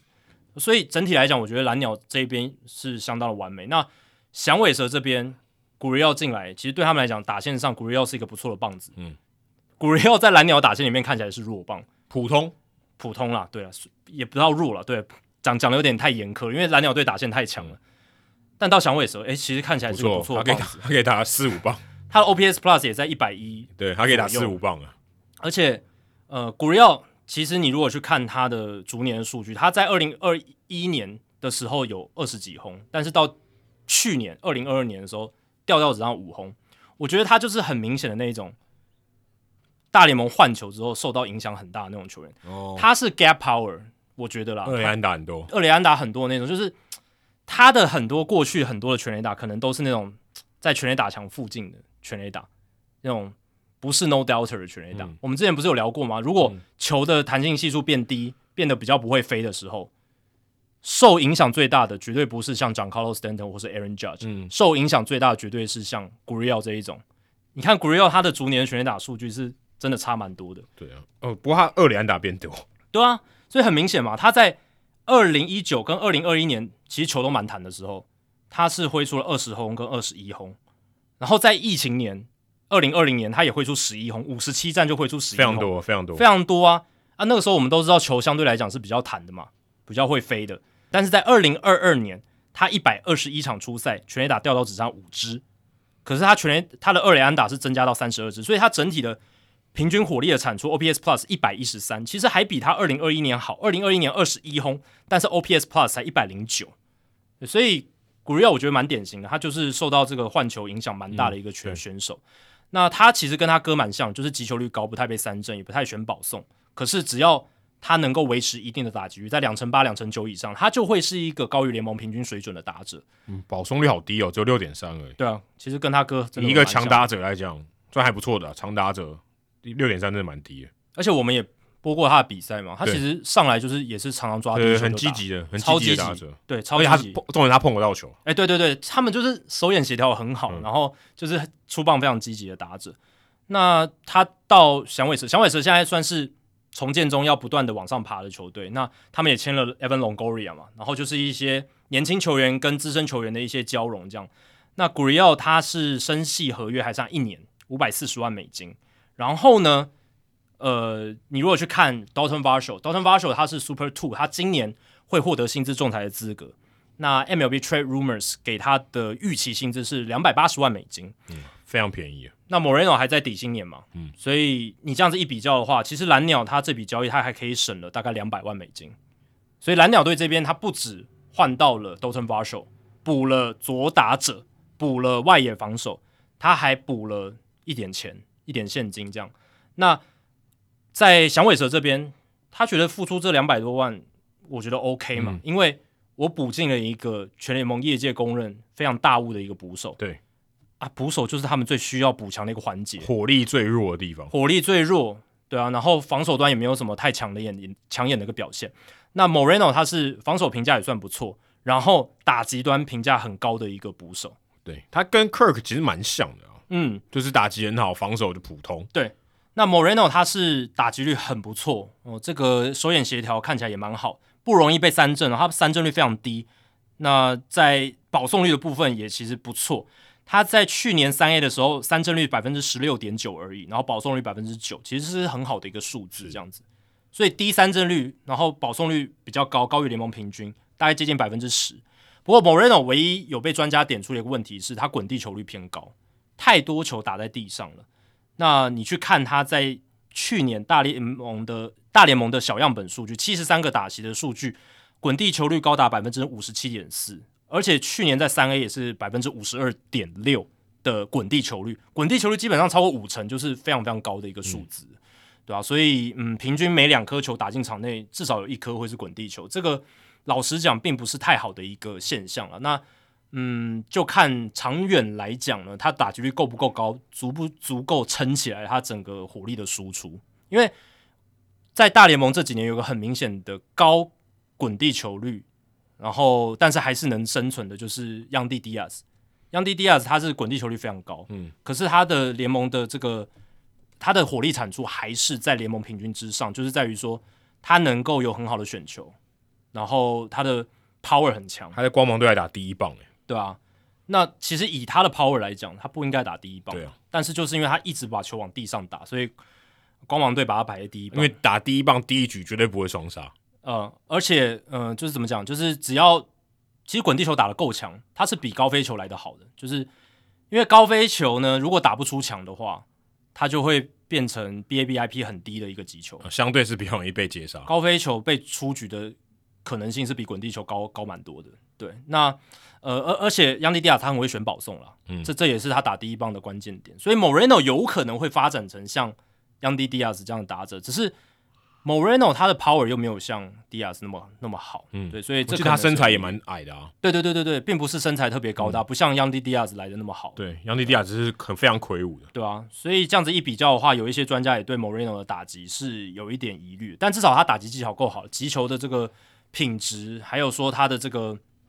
就是能够碰到球的能力是好的，但总而言之，至至少响尾蛇是得到了一个他们未来长期的一个主战捕手的人选。二零二三年应该会给他很多出赛的机会。对啊，看起来 Carson Kelly 是不行了，因为 Paul Goldschmidt 那个交易看起来蛮失败的。是 Paul Goldschmidt 最重要的那个交易的拼图就是 Carson Kelly。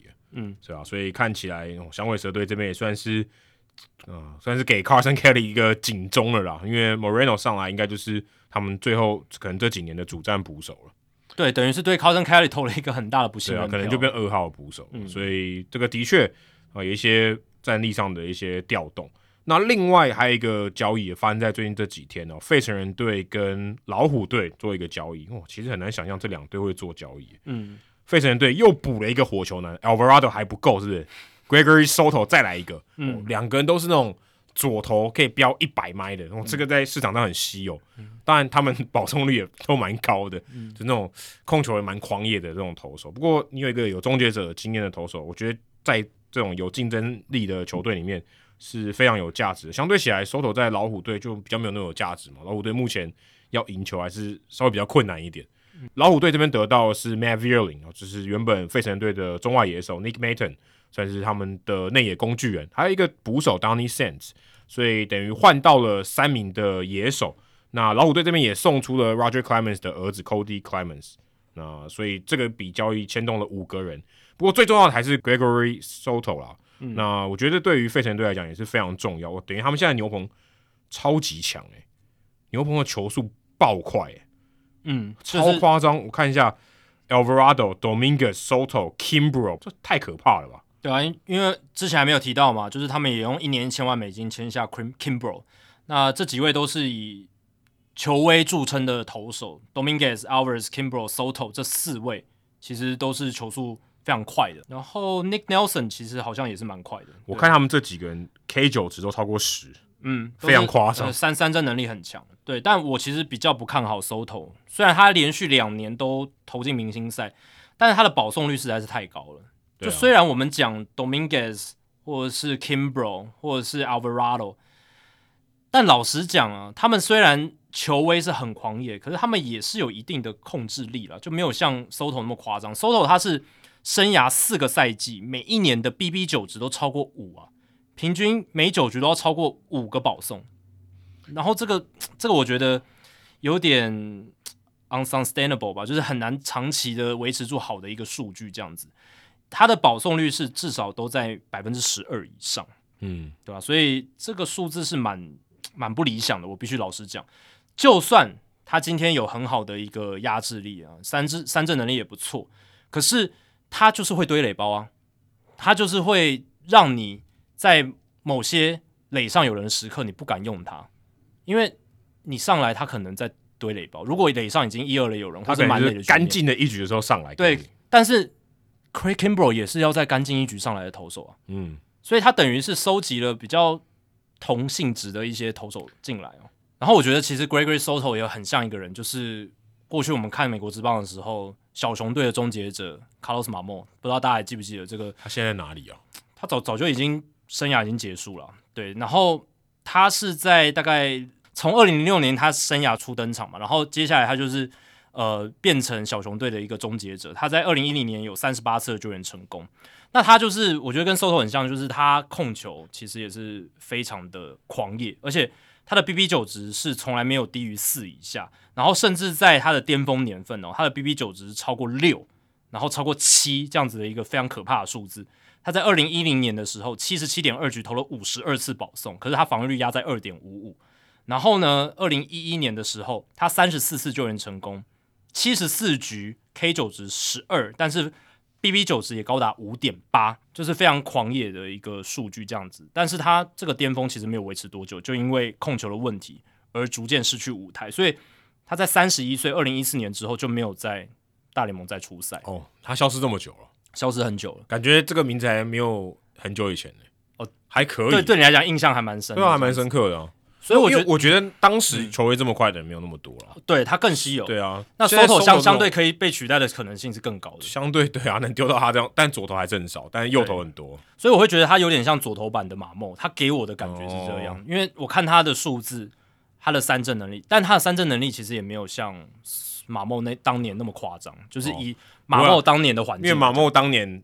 看到这样的球速的人相对少，真的很少，所以他的球速是很压很大的压制力。Soto 现在的球速对大家来讲也也没有那么稀有了，而且 Soto 感觉已经到在这个赛季二零二三年的话，会是他第五个大联盟赛季，感觉已经有点定型了。对，对我来讲，对啊，所以他可能就跟马莫一样，他控球应该是修不回去。不会啊，Alvarado 勿忘 Alvarado，Alvarado 真的是奇迹救回来的。Alvarado 原本根本没有准心的，但搞不好。今年什么状况你也不是很很清楚嘛？搞不好阿尔瓦多下去。而且 Alvarado 他其实去年虽然修的比较好，但 BB 九十也是超过四，也是很高啦，也是蛮高的，但是差差很多，差很多，跟原本差很多，差了一倍，因为他原本甚至 BB 九十有到八的，对啊，在一九年的时候是不能，就完全不能接受，对，是完全不几乎快不能投的那种情况。但我是觉得 Soto 这一块，我对于他长远的发展是比较没有信心。但如果反正他还有三年的控制权嘛，那对于费城人队来讲，可能就这一两年来用他，嗯、那。如果他后来爆掉了怎么样？其实也还好，因为他相对来讲就是一个可以可以被替换的后援投手。对，因为他们付出的这几个野手也还好了。没错，相对来讲价代价不高昂了。对，我看一下 Alvarado 在二零二一年就前年，他的保送率是十八点七，非常夸张，嗯，非常夸张的这种投手居然能生存。但他在二零二二年就去年费城队打进总冠军赛这一年降到十一点二。对，我觉得这可能可以告诉他们说，也许我可以把 Soto 给修得更好。希望啦，希望他们是有能力去修啦。但是我是觉得难度应该蛮高的。那 Soto 他就是对啊，就是球球速很快嘛，然后有相当不错的球威这样子，然后搭配他其实有分两种速球，四缝线速球跟伸卡球，那两种的球速都投在均速九十八英里以上，然后搭配一颗滑球这样子，基本上就是这两种。你可以说三种，也可以说两种了，就是这这这些球路的搭配，这样相对是单纯，但就是控制能力比较让人不放心，嗯、对吧、啊？但对于费城人来讲呢，这也是一种做法啦，就是我牛棚里面就是堆满了这一些高球类的火球男，那视情况了，那可能 Kimbrel 跟 Soto 就是干净一局组的，那 Alvarado 现在控球稍微变得比较好，那 Dominguez 当然不用讲，他们最强的后援投手，嗯、他们是可以来负责一些危机的局面。嗯那这个我觉得是一个不错的想法，就是一些操作的策略上可以这样子去做进行，这样子。只是，呃，Soto 的话，就是我是觉得还还还是让我觉得很不放心。不过老实讲，费城人付出的代价也不高啦。对啊，因为 Turner 来了以后，Maton 没位置了，完全没位置。对啊，而且，嗯，对啊，然后 Marsh 来了以后，Vierling 也没位置了。Matt Vierling 就比较像是四号外野的一个选择啦，对啊，然后，嗯、呃、，Nick Mayton。虽然他在上个赛季打的是还蛮不错的，但也还没有长期的 track record，还没有长期的看起来他们要用 Bryson Stott，呃，他们不会让就等于 Bryson Stott 就到二垒，嗯、然后 Turner 占游击，就是相对来讲是费城人可以舍弃的。对啊，对他们来讲多余，就有点多余了。对，相相对来讲没有那么重要了，相相对来讲真的比较没有那么重要，所以是可以舍弃。所以对于老虎队来讲的话，他们其实我看了一下那个。他们总管 Harris 的访问，他是说，他们其实一直有在寻觅他们阵中一些年轻投手的潜在买家，就是寻求一些交易的可能性。嗯、那费城人是愿意提供大联盟级战力的球队，嗯，比较愿意提供，因为 Vierling 跟 Maton 都是大联盟级战力。嗯、那对于老虎队这边评估来讲，这个是他们最需要的，他们现在最需要的。哦，对，尤其是野手端啦，就是。已经 MLB ready 大联盟 ready 的野手，嗯、他们比较需要，所以呃，现在就是愿意完成这一笔交易这样子。对，而且 Soto 其实，在季中的时候就有传言要被交易了，其实一直到休赛季才被交易，对吧、啊？所以这也蛮有趣的啦，就是费城人去堆牛棚的火球男。那我必须说，二零二三年的费城人或许不会是应应该绝对不会是国东最强的一支球队，可是。可看性上是蛮高的，嗯，就是火球，然后 Harper 回来之后有 Harper，然后他们的打线应该这个烟火秀还有这种打击战是蛮多的，蛮狂野的一支球队，很狂野，要球速有球速，要全垒打有全垒打，很极端啊！我必须说，真的蛮极端的一支球队，很美式或者很传统大家美式的棒球，很那个费城不是最有名的就是 cheese steak 嘛？嗯我觉得很浓郁，浓郁，对，很浓郁，很很美式文化那种感觉，对，对，就是就是就像你刚刚讲，分量很大，对对对，什么数字都要点满，要要给就给你重重口味的，哦，那那那种感觉有没有？就是美式 barbecue 也是这种感觉嘛，就是很重口味，很重咸这样子，对吧？有有有点像这样子，对吧？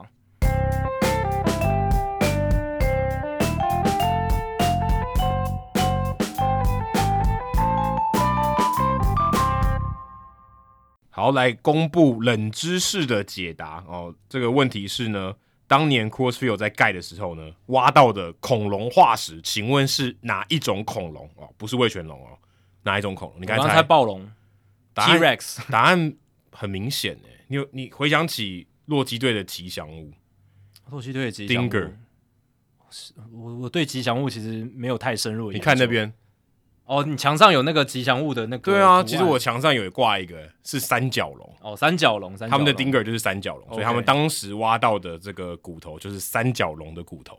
哦，所以就是很顺水推舟，有没有？就是哎，我在建球场的时候挖到一个三角龙，那我吉祥物就用三角龙来做，用 Q 版的三角龙这样子。对，但是红袜队在盖 Fenway Park 的时候没有挖到瓦里了。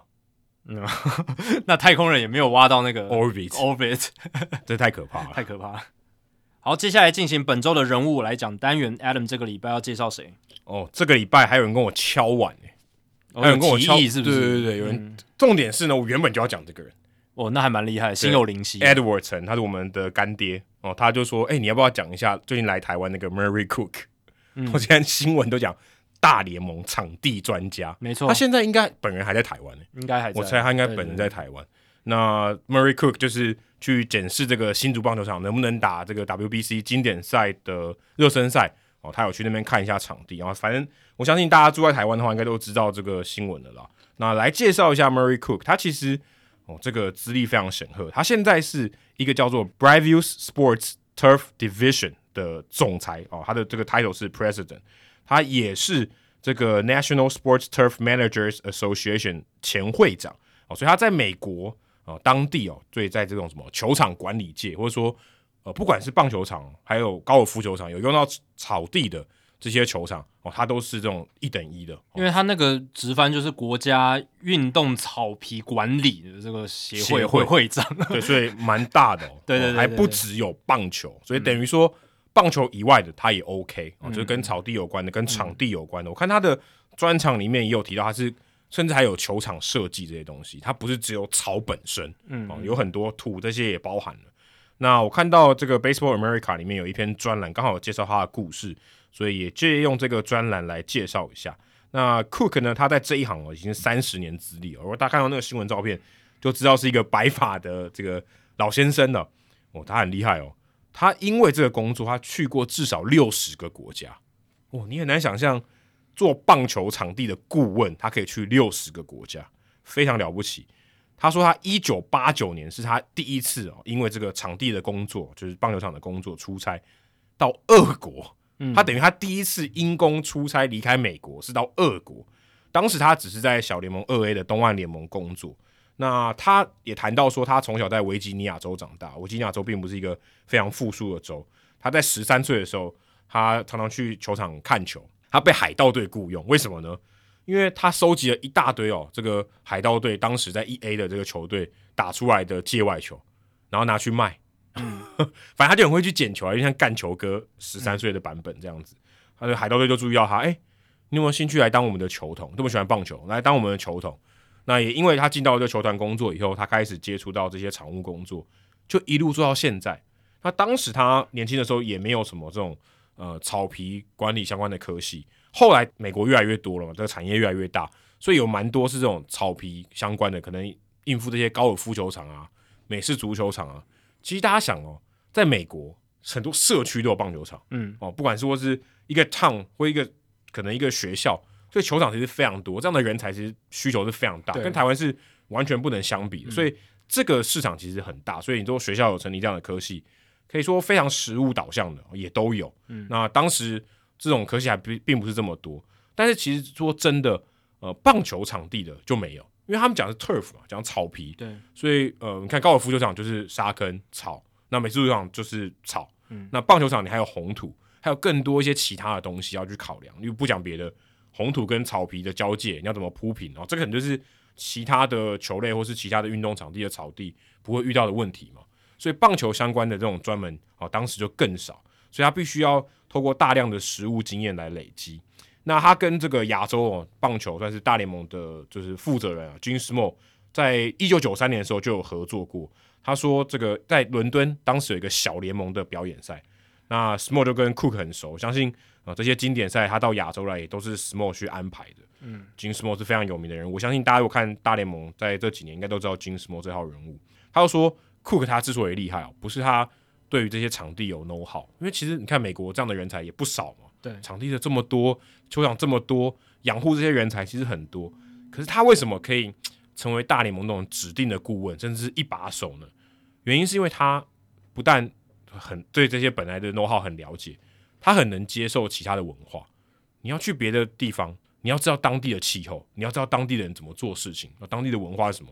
你到古巴跟人家交涉，你跟到中国，跟到台湾，跟到南韩，跟到日本，你接触了不同那样的人，你有不同的文化，你要怎么样去告诉他们你想要怎么做，或者你们应该怎么做，或者我们可以怎么做？我们可以利用你们手中哪些工具哦，不一定要都要美国那一套嘛。你们有哪些这个工具，哪些东西，哪些资源，我们可以来把问题解决。所以这点是金斯莫说库克非常厉害的地方，这也是为什么他可以到处旅行哦，到处去。各个球场说：“哎，帮你们解决问题，或者我们来评估，我们来跟当地的这些团队来合作的一个很重大的原因。”对啊，我觉得这是他至少能够去六十几个国家的这个关键嘛，就是这个是最重要的能力，还不是说他的专业的那些草皮的知识什么。当然这个很重要，没错。但我相信美国一定有其他可能比他更专业，或是跟他差不多专业的人，一、嗯、一定有的。因为你刚刚也介绍了嘛，美国这个草皮，尤其运动草皮产业是非常规模非常巨大的。相关专业人士一定很多，但是库克他能跟与其他人不一样，就是因为他这个接纳不同文化，还有他在不同文化之间的沟通能力，应该是非常好的。如果他今天是带着我们美国本位主义，我们美国职业运动之王嘛，然后我们有四大职业运动，你看我们这种运动产业，我们草皮产业也非常的蓬勃，然后我带到另一个国家，就是你们就该照着我怎么说怎么做，然后带着那种我就是比你高一等的那种心态的话，根本。可能他第一次出国，他就不会再出国了。人家可能发现，哎、欸，你们这边什么都没有。对啊，你这个哦，我们好鸟，我们有这些器具或这些车辆，或者这些就是他们可能整理场的一些工具。哎、欸，你们怎么都没有？对，然后就说哦，不做了，你们不可能做不到什么的，或者是他就不想要接这个工作，他可能就不会再继续去国际间去做这些工作。那他能够之所以留下来，而且继续在国际间去帮忙检查球场，然后看哪边可以进步，因地制宜，然后。不同的文化沟通，看怎么样在当地能够把球场的品质做到一定的水准，不一定全部都要照美国的做法。我相信这是他的功力。你说一个高中的球场要做得像美国大联盟球场，意义也不大嘛？对，成本跟效益也不大嘛。所以，不同的球场它有不同的规模、不同的等级，所以它也可以针跟针对当地你需要你的需求，然后来做给一些很多的建议。那我有去听他的一些访谈哦。他其实提提到一个访谈，让我觉得蛮有趣的。他说，其实早期的球场，大联盟或是呃美国当地在盖球场的时候，其实他们没有特别注重排水，排水有点像是天生的。场、嗯、当时的场地，你们是这个排水条件好不好？高地、低地，对不对？就有差了嘛。嗯嗯嗯、你在山谷里面，你可能就很容易淹水；你如果在高山上，你可能相对好一点，地势比较高一点的可能好一点。他并没有说他们花很多科技或是一些配方，那些土的配方去注重排水。而是大概最近这二三十年哦，因为下雨的关系，大家开始越来越注重这些呃科技上的发展，所以他们有一些比较好的配方，嗯、怎么样去在呃在你施作这个红土的时候啊，怎么样去排这些一层一层排上去，都有一些科技的去辅助，甚至有些很多人造的、嗯、土也不见得是天然的，有些是人造的的这些元素在里面，所以他就说这个其实是有在进步的，有在与时俱进，有很多的科技的层面在里面。一开始其实大家也。搞不太清楚排水了。对，我觉得早期应该就是产业的科技发展还没有到那个境界。就像这几年我们才会去讲什么球员的穿戴装置嘛，才会去了解说，哎、欸，这这球击球仰角什么，然后转速什么。你到二十年前哪有什么转速这种东西，对，对吧？所以随着科技的进步，然后我们发现我们可以量测的东西，我们可以运用科技的工具去改变的一些条件越来越多。那球场这一块当然也是一个，因为。东岸的球队还是蛮多的嘛，然后还是有很多受雨势影响的比赛，嗯、那势必会有球场的人员去想到这些，然后寻求专业的协助。这时候需求就出现，需求有出现，专业人士就会想办法去解决这个问题。你可以在一个小时内排水完毕，或半个小时内排水完毕，你的商机就很大，你可以把这些人留住，不然他们都离开了嘛，对不对？对啊、这个商机其实很大的，你把排水做好，其实这个背后的效益是非常非常惊人，特别是在大联盟的球场。因为去年我转播一场洋基英语暂停的比赛，我印象很深刻，就是看到。他们工作人员去把那个土翻一翻嘛，嗯、去插插到里面，它是要让那个水渗下去嘛，更快的渗下去。对，所以这些都是排水技术的一个进步。当然，他们本身那个土层就已经有排水的一些效果了，但是他们可以用一些方式去加速它的排水。而且这个其实都还是一直有在进步，还并不是说、嗯、啊，这已经到了顶峰了，技术的顶峰。所以我觉得这个很这个观念很重要。如果台湾在培养这些人才的时候，我觉得也是需要与时俱进的。不要说每次大联盟来，好像大联盟都权威。其实台湾这边也可以做得很好，我觉得这个是台湾可以做得到的事情。天母棒球场的排水就很好，对啊，可是它是人工草坪，它是人工草坪，相对是容易控制一点。但是他们就有很透明的介绍说，诶，我们这个球场人工草坪它运用的排水系统是什么？什么土层，然后下面那些空间可以让水快速的流过去，然后一些设计上面都是有助于排水。那确实体现出来的效果就是。还蛮好的，台南的亚太棒球村也做的不错啊，嗯、至少少棒那些场地看得到，它排水是做的很好，所以台湾其实是做得到这件事情。但我觉得这个可能，呃，在不管是在监工上面，或是在这个设计上面，我觉得要多下一点功夫，可以多去看看一些国外的人是怎么做的，甚至你可以请他们的顾问嘛，刚才不是有协会嘛，对啊，找一些厉害的人来也 OK。那其实 Cook 他在这个 MLB Blogs 上面他有开专栏，我特别去看哦，叫做 Murray Cooks Field and Ballpark Blog。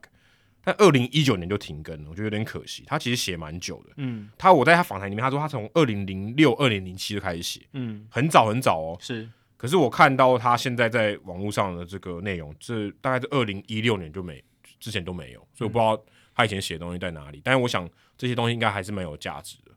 那如果大家对于场地工作人员有兴趣的话，其实听我们很久很久前四十八集，我们访问过当时在运动家这个大大联盟球场工作的 Sean。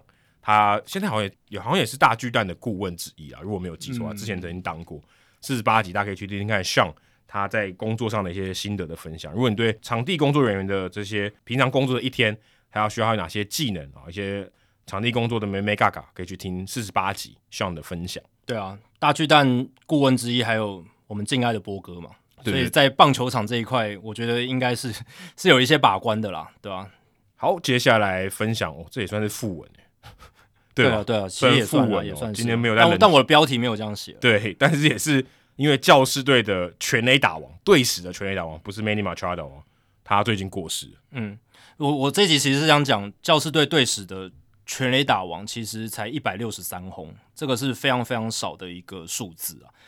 所以这集数据单位员刚好也搭上这个呃这一个主角刚好去世的一个消息来跟大家分享，因为大联盟有三十支球队。然后每一支球队都有各自队史的全垒打王嘛，那最少的就是教士队，而且这个数字是非常惊人的少的，一百六十三轰。这个一百六十三轰的数字，其实你仔细想一想，在现在这个年代，你只要待在一支球队五六年，然后你年产二三十支，其实很快就超过了。对，而且这是全垒打王，就最多那个人，就是队史最多的啊。但教士队史还没有出现过超过累积超过一百六十三轰的选手，这个数字是全联盟最少的。那这个教士队史的全垒打王，就是在上个礼拜去世的 Nate Colbert 这一名黑人球员。那他是教士队史的全垒打王，在台湾时间一月七号去世，享受七十六岁这样子。那他生涯在教士队挥出一百六十三轰，仍然是到目前为止教士队史全垒打最多的球员。其实想一想，还蛮不可思议的。对，很少球队是少于两百轰的吧？对啊，只有他们呢。他们是唯一一支大联盟球团的队史全垒打王不超过两百轰的哦，只有一支，就是他们，就是教士队，那蛮离谱的。而且倒数第二名的亚利桑那响尾蛇队，Luis Gonzalez 也在响尾蛇队有挥出两百二十四轰哦，他待够久啊。但重点是他们的队史的全垒打王已经那么少轰了，也比教士队多了超过六十支。而且响尾蛇是一九九八年才成立扩编的球队。教士队是一九六九年就扩编成立的球队，这个是更增添教士队这个记录不可思议的地方。因为教士队之前还有个蛮不可思议的记录，是一直都没有投出五安打比赛嘛。后来被 Musgrove 给破。后来 Joe Musgrove 在二零二一年总算是把他们队史的这个五安打比赛荒给破掉了。但那个时候我们有讨论过，因为教士队是一九六九年扩编的，很多比他们后面晚成立的球队。都已经有无安打比赛，但他们还没有。嗯，再来就是这个全垒打王的记录。那到目前为止，其实到我们今天录音这天为止，教师队的全垒打王依然是 Nate Colbert。对，Colbert 都已经去世了，还没有看到他的记录被。Manny Machado 不知道差多少支哦。Manny Machado 目前是一百零八支在教师队。哦，那没机会了。其实也是差蛮多，因为他二零二三年应该就会对跳脱，应该没机会。对，看起来应该跳脱的几率是非常非常大的啦。对，所以。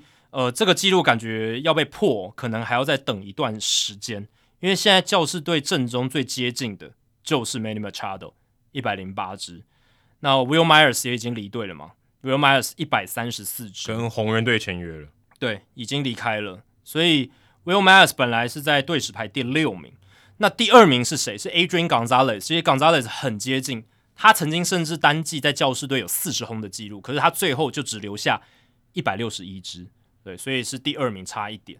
那你看其他哦，大联盟其他三十支球队里面，他们队史的全垒打王最多的是亚特兰大勇士队的汉克阿伦，是七百三十三轰。他没换，哎，他虽然有换过队，有换过队啦，所以他并不是七百五十五支都在那边打的。但是换的队的打的支数分配很不平均。对啊，七百三十三支，这个要被超越，哦，勇士队的队史全垒打记录应该很难被超越了。应该 Aaron Judge 也没机会啊，Aaron Judge 也没办法。洋基队的话，第二名嘛，贝比鲁斯六百五十九轰。在洋基有机会超过，但很非常非常困难，每一年都打六十几轰。我觉得是应该没没机会，应该没机会。对，因为他到生涯的最后五年，应该产能也会下降很多。他如果继续再刷新六十二轰，也蛮猛的。应该很难，应该很难。我觉得非常难。对，然后第三名是巨人队，Willie Mays 六百四十六轰。那里面呢，现在有现役的球员，像 Mike Trout 哦，Mike Trout 是现在天使队的。队史全垒打王三百五十轰，完全不意外，已经已经是队史全垒打王了。这个待的够久了，他已经够待的够够久了。对，然后整个生涯又都在天使队，还没有换队。对，然后我稍微看了一下哦，就是呃，除了他以外呢，这个榜单里面现役的还有 Giancarlo Stanton，他是马林鱼队队史的全垒打王，两百六十七轰。哇，他有在马林鱼待那么久？呃。应该也不是说特别，也也算久了，蛮多的，也算久。但主要是他单一年份产能太大。对啊，那也蛮多的。他二零一七年没记错的话是五十九轰嘛，对，对啊。然后另一个现役的是 Evan Longoria，但 Longoria 也不在光芒队了，他是光芒队史的全垒打王，两百六十一轰，这也不太意外。呃，对，也不太意外。所以呃，基本上呃，这几个人都是呃扩编球队，就是想靠 Center Evan Longoria 是扩编球队。那 Mike Trout 他在天使队能够那么快就成为队史的全垒打王，其实是还蛮罕见的一个情况。这样子，那其他呢，基本上都是已经退休，或是有些已经作古的球员这样子。只是哦，这个教士队这个记录真的是非常非常低，这样子。诶、欸，我看你这个榜单有一个很有趣的地方，嗯，三十个球队里面只有两队，我想你问去球场找不到他们的球衣。像是道奇队的 Duke Snider 跟教士队的 Nate Kober，嗯，这两个应该是在球场里面找不到这两有人穿他们两个的球衣，对，其他人应该都可以找得到，因为都是名将。对啊，而且是队史全垒打王，哎，对，可是名呃全垒打王应该是名将吧？应该是，是是，但他们称不上是名将。对啊，你看你随随便举个例嘛，红雀队是 Stan Musial，一定超多人穿 Musial。太空人队 Jeff Bagwell，一定也超多人穿 Bagwell，一定有。红袜队 Ted Williams，即便已经去世那么久，一定有，一定有，一定有。小熊队是 Sammy Sosa，一定有，也还是有。Sammy Sosa 可能难一点点，对，他毕竟有一些丑闻，可是一定还是有一些非常喜欢他。那时候单季六十轰，我相信还是有。对，双城队其实是在这份榜单第四名，Harmon Killebrew，Killebrew 一定也有人传他的。对，但对啊，你看以双城队来讲，他们都有这样子的一个队史的全垒打王，然后对啊，也也一定有人到现在还还是会穿他的，一定有，一定有。而且其实里面有很多。也球队都有立雕像了嘛，像 Ken Griffey Jr. 是水手队史的全垒打王，四百一十七轰，几乎都几乎都有吧。Frank Thomas 也有雕像，对啊，对，白袜队史全垒打王四百四十八轰，Rapkin Jr. 也有啊，嗯，然后也算是近期有去世的，像 Al Kaline 嘛，对，老虎队三百九十九轰，红人队是 Johnny Bench 三百八十九轰，运动家是 Mark McGuire 三百六十，这也不意外啊，跟 McGwire 没有雕像，他 Helton 有雕像了吗？没有，还没。但我觉得感觉 Crossfield 没有雕像，只有只有一个 player 的雕像，嗯，但他没有，他不是人名。嗯，因为洛基队也算是比较晚期的这个扩编球队。那 Helton 是他们队史的全垒打王，三百六十九轰。哦，然后其他像皇家队皇家先生 George Brett 三百一十七轰，队史全垒打王，实至名归了。国民队是 Ryan Zimmerman 两百八十四轰。我觉得 Zimmerman 以后有可能会在国民队有雕像。应该会吧，一定会吧。他是国民先生，我觉得一定会啊。对，而且也算是呃，应该说，除非他们都没有立雕像，他们外面是有一些这个传奇人物的雕像，哦、但是就是搬到华盛顿以后，他们其实就是国民队是没有雕像。然后对搬搬到，因为国民队最老就是 Zimmerman，对，他是元老嘛，对，他是他是博览会搬到华盛顿之后的元老元老球员，然后也表现很好。不过 Colbert 这个球员他也是蛮特别的，他在教士队呢，其实他有很多的数据都在教士队只排前十，包含全垒打是第一名嘛，打点第六名，雷打数第六名，得分第七名，长打率第七名，长打第七名，保送第八名，出赛数第十名。但他其实在这个教士队效力的期间没有到很长，但他的意义是在于 Nate Colbert 他是教士队创队的时候的元老，就是跟 Zimmerman 一样，哦、对。一九六九年教士队扩编成立第一年，他就在了。他是一九六八年教士队扩编选秀，那时候大联盟办扩编选秀，被教士队选中的人。他原本是在太空人队。那他在太空人队的时候，其实他有点被算是不正确的培养，因为他算是一个很有 power 拉打型的打者。可是那时候比较早期嘛，然后太空人队那时候希望他可以比较多角化的经营，就是把球打向球场各个角落啦。哦，希望可以用巧打的方式这样，但他就不适合他，所以他那时候在太空人队其实打得很闷。后来来到教师队之后，教师队其实是一支扩编球队，那他们其实也没有什么战绩包袱，本来战绩就会很烂，所以他们也让球员自由发展、自由发挥。c o b e r 就打得很好，那他在教师队其实打了六年而已，可是他各项打击数据很多部分其实都在，即便球队现在已经超过六诶六十年，十九加三十一，我数学不太好。五十几年了，五十年五十几年，五十几年队史，他才效力六年，他这些我刚刚讲的重点的打击数据，他都在队史还在前十名，然后全垒打还没有被破，这是一个我觉得还蛮有趣的一个现象。因为教师队待最久的可能不是全垒打型的，Tony Green 不是，对，Tony Green 不是，而且他是队史最强打者，对，他不是全垒打型。的，而且照照理来讲一定都是。最强打者，通常都是全垒打型的。教师队史通常平常来讲是投高打低啦，嗯、有很多名头嘛，什么 Kevin Brown 啦，然后 Jake Peavy 啦、嗯、Trevor Hoffman 啦，呃，非常多名头。但是打者的话，嗯，要么待不久，Adrian Gonzalez 待不久，对不对？他在教室时间没有很长。然后教士先生就 Tony Green，然后其他老实讲，名打者，嗯、呃、Dave Winfield 也待过，嗯、但也不长，时间也不长，嗯、对吧、啊？那这个还蛮有趣的，所以。NATE COBER，他是教士队的初代的球星，然后有三次代表教士队入选明星赛。你想那个那个时候教士队扩编，每年战绩都烂得要死，但是他就是有代表教士队去打明星赛这样子。从一九六九到一九七三这五年间，他的巅峰年，他平均每年可挥出超过三十支以上的全垒打，附带一百三十二的 OPS Plus，很强哦，是一个很强的打者。那他除了是教士队全垒打王以外，他最出名的事迹呢，就是。曾经在同一天里面挥出五发全垒打，灌进十三分打点。那这跟名人堂球星我刚刚有提到的 Stan Musial 是史上唯二曾经在同一天挥出五发全垒打的球员。所以只有 Colbert 跟 Stan Musial 曾经在同一天挥出五发全垒打。对，但那是双重战。对，我现在想就是他不是在同一场比赛，因为一场比赛最多轰就是四轰，四轰，单场四轰就破纪录了。最近一个达成的是不是那个啊？Scooter Gennett 还是 JD Martinez？那一年好像有两个，对，有两个。哎，不知道哪一个，应该是 JD Martinez 后发生，后发生，应该是因为他后来转到响尾蛇。对对对对，他在响尾蛇的时候，对对对打的，对，就是单场四红。那同一日最多就是五红，就是 Colbert 跟 Musial 完成的一个记录。那 Musial 是在一九五四年五月二号，Colbert 只是在一九七二年八月一号。但最可怕的是，Stan Musial 在一九五四年五月二号那一天双重赛面对纽约巨人队，他单日挥出五发全垒打。那一天在观众席里面，Colbert 就在现场。Colbert 他是出生自圣路易的人，然后小时候也是红雀队的球迷。他在一九五四年五月二号的时候，在观众席看 Stan Musial 单场五轰。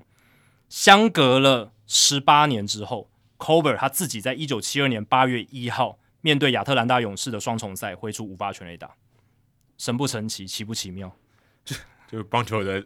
诡异的巧合，这就是棒球，真真的这这就是棒球。其实你要能打进大联盟已经不容易了，然后你还要单日五轰，对，你就想说单日五轰里面有两场比赛嘛，假设每一场都四万人，好，就是都不重复八万人，八万人里面能出多少个大联盟选手？非常非常少啊，有没有到百分之一啊？可能百分之零点一，百分之零点零零一可能。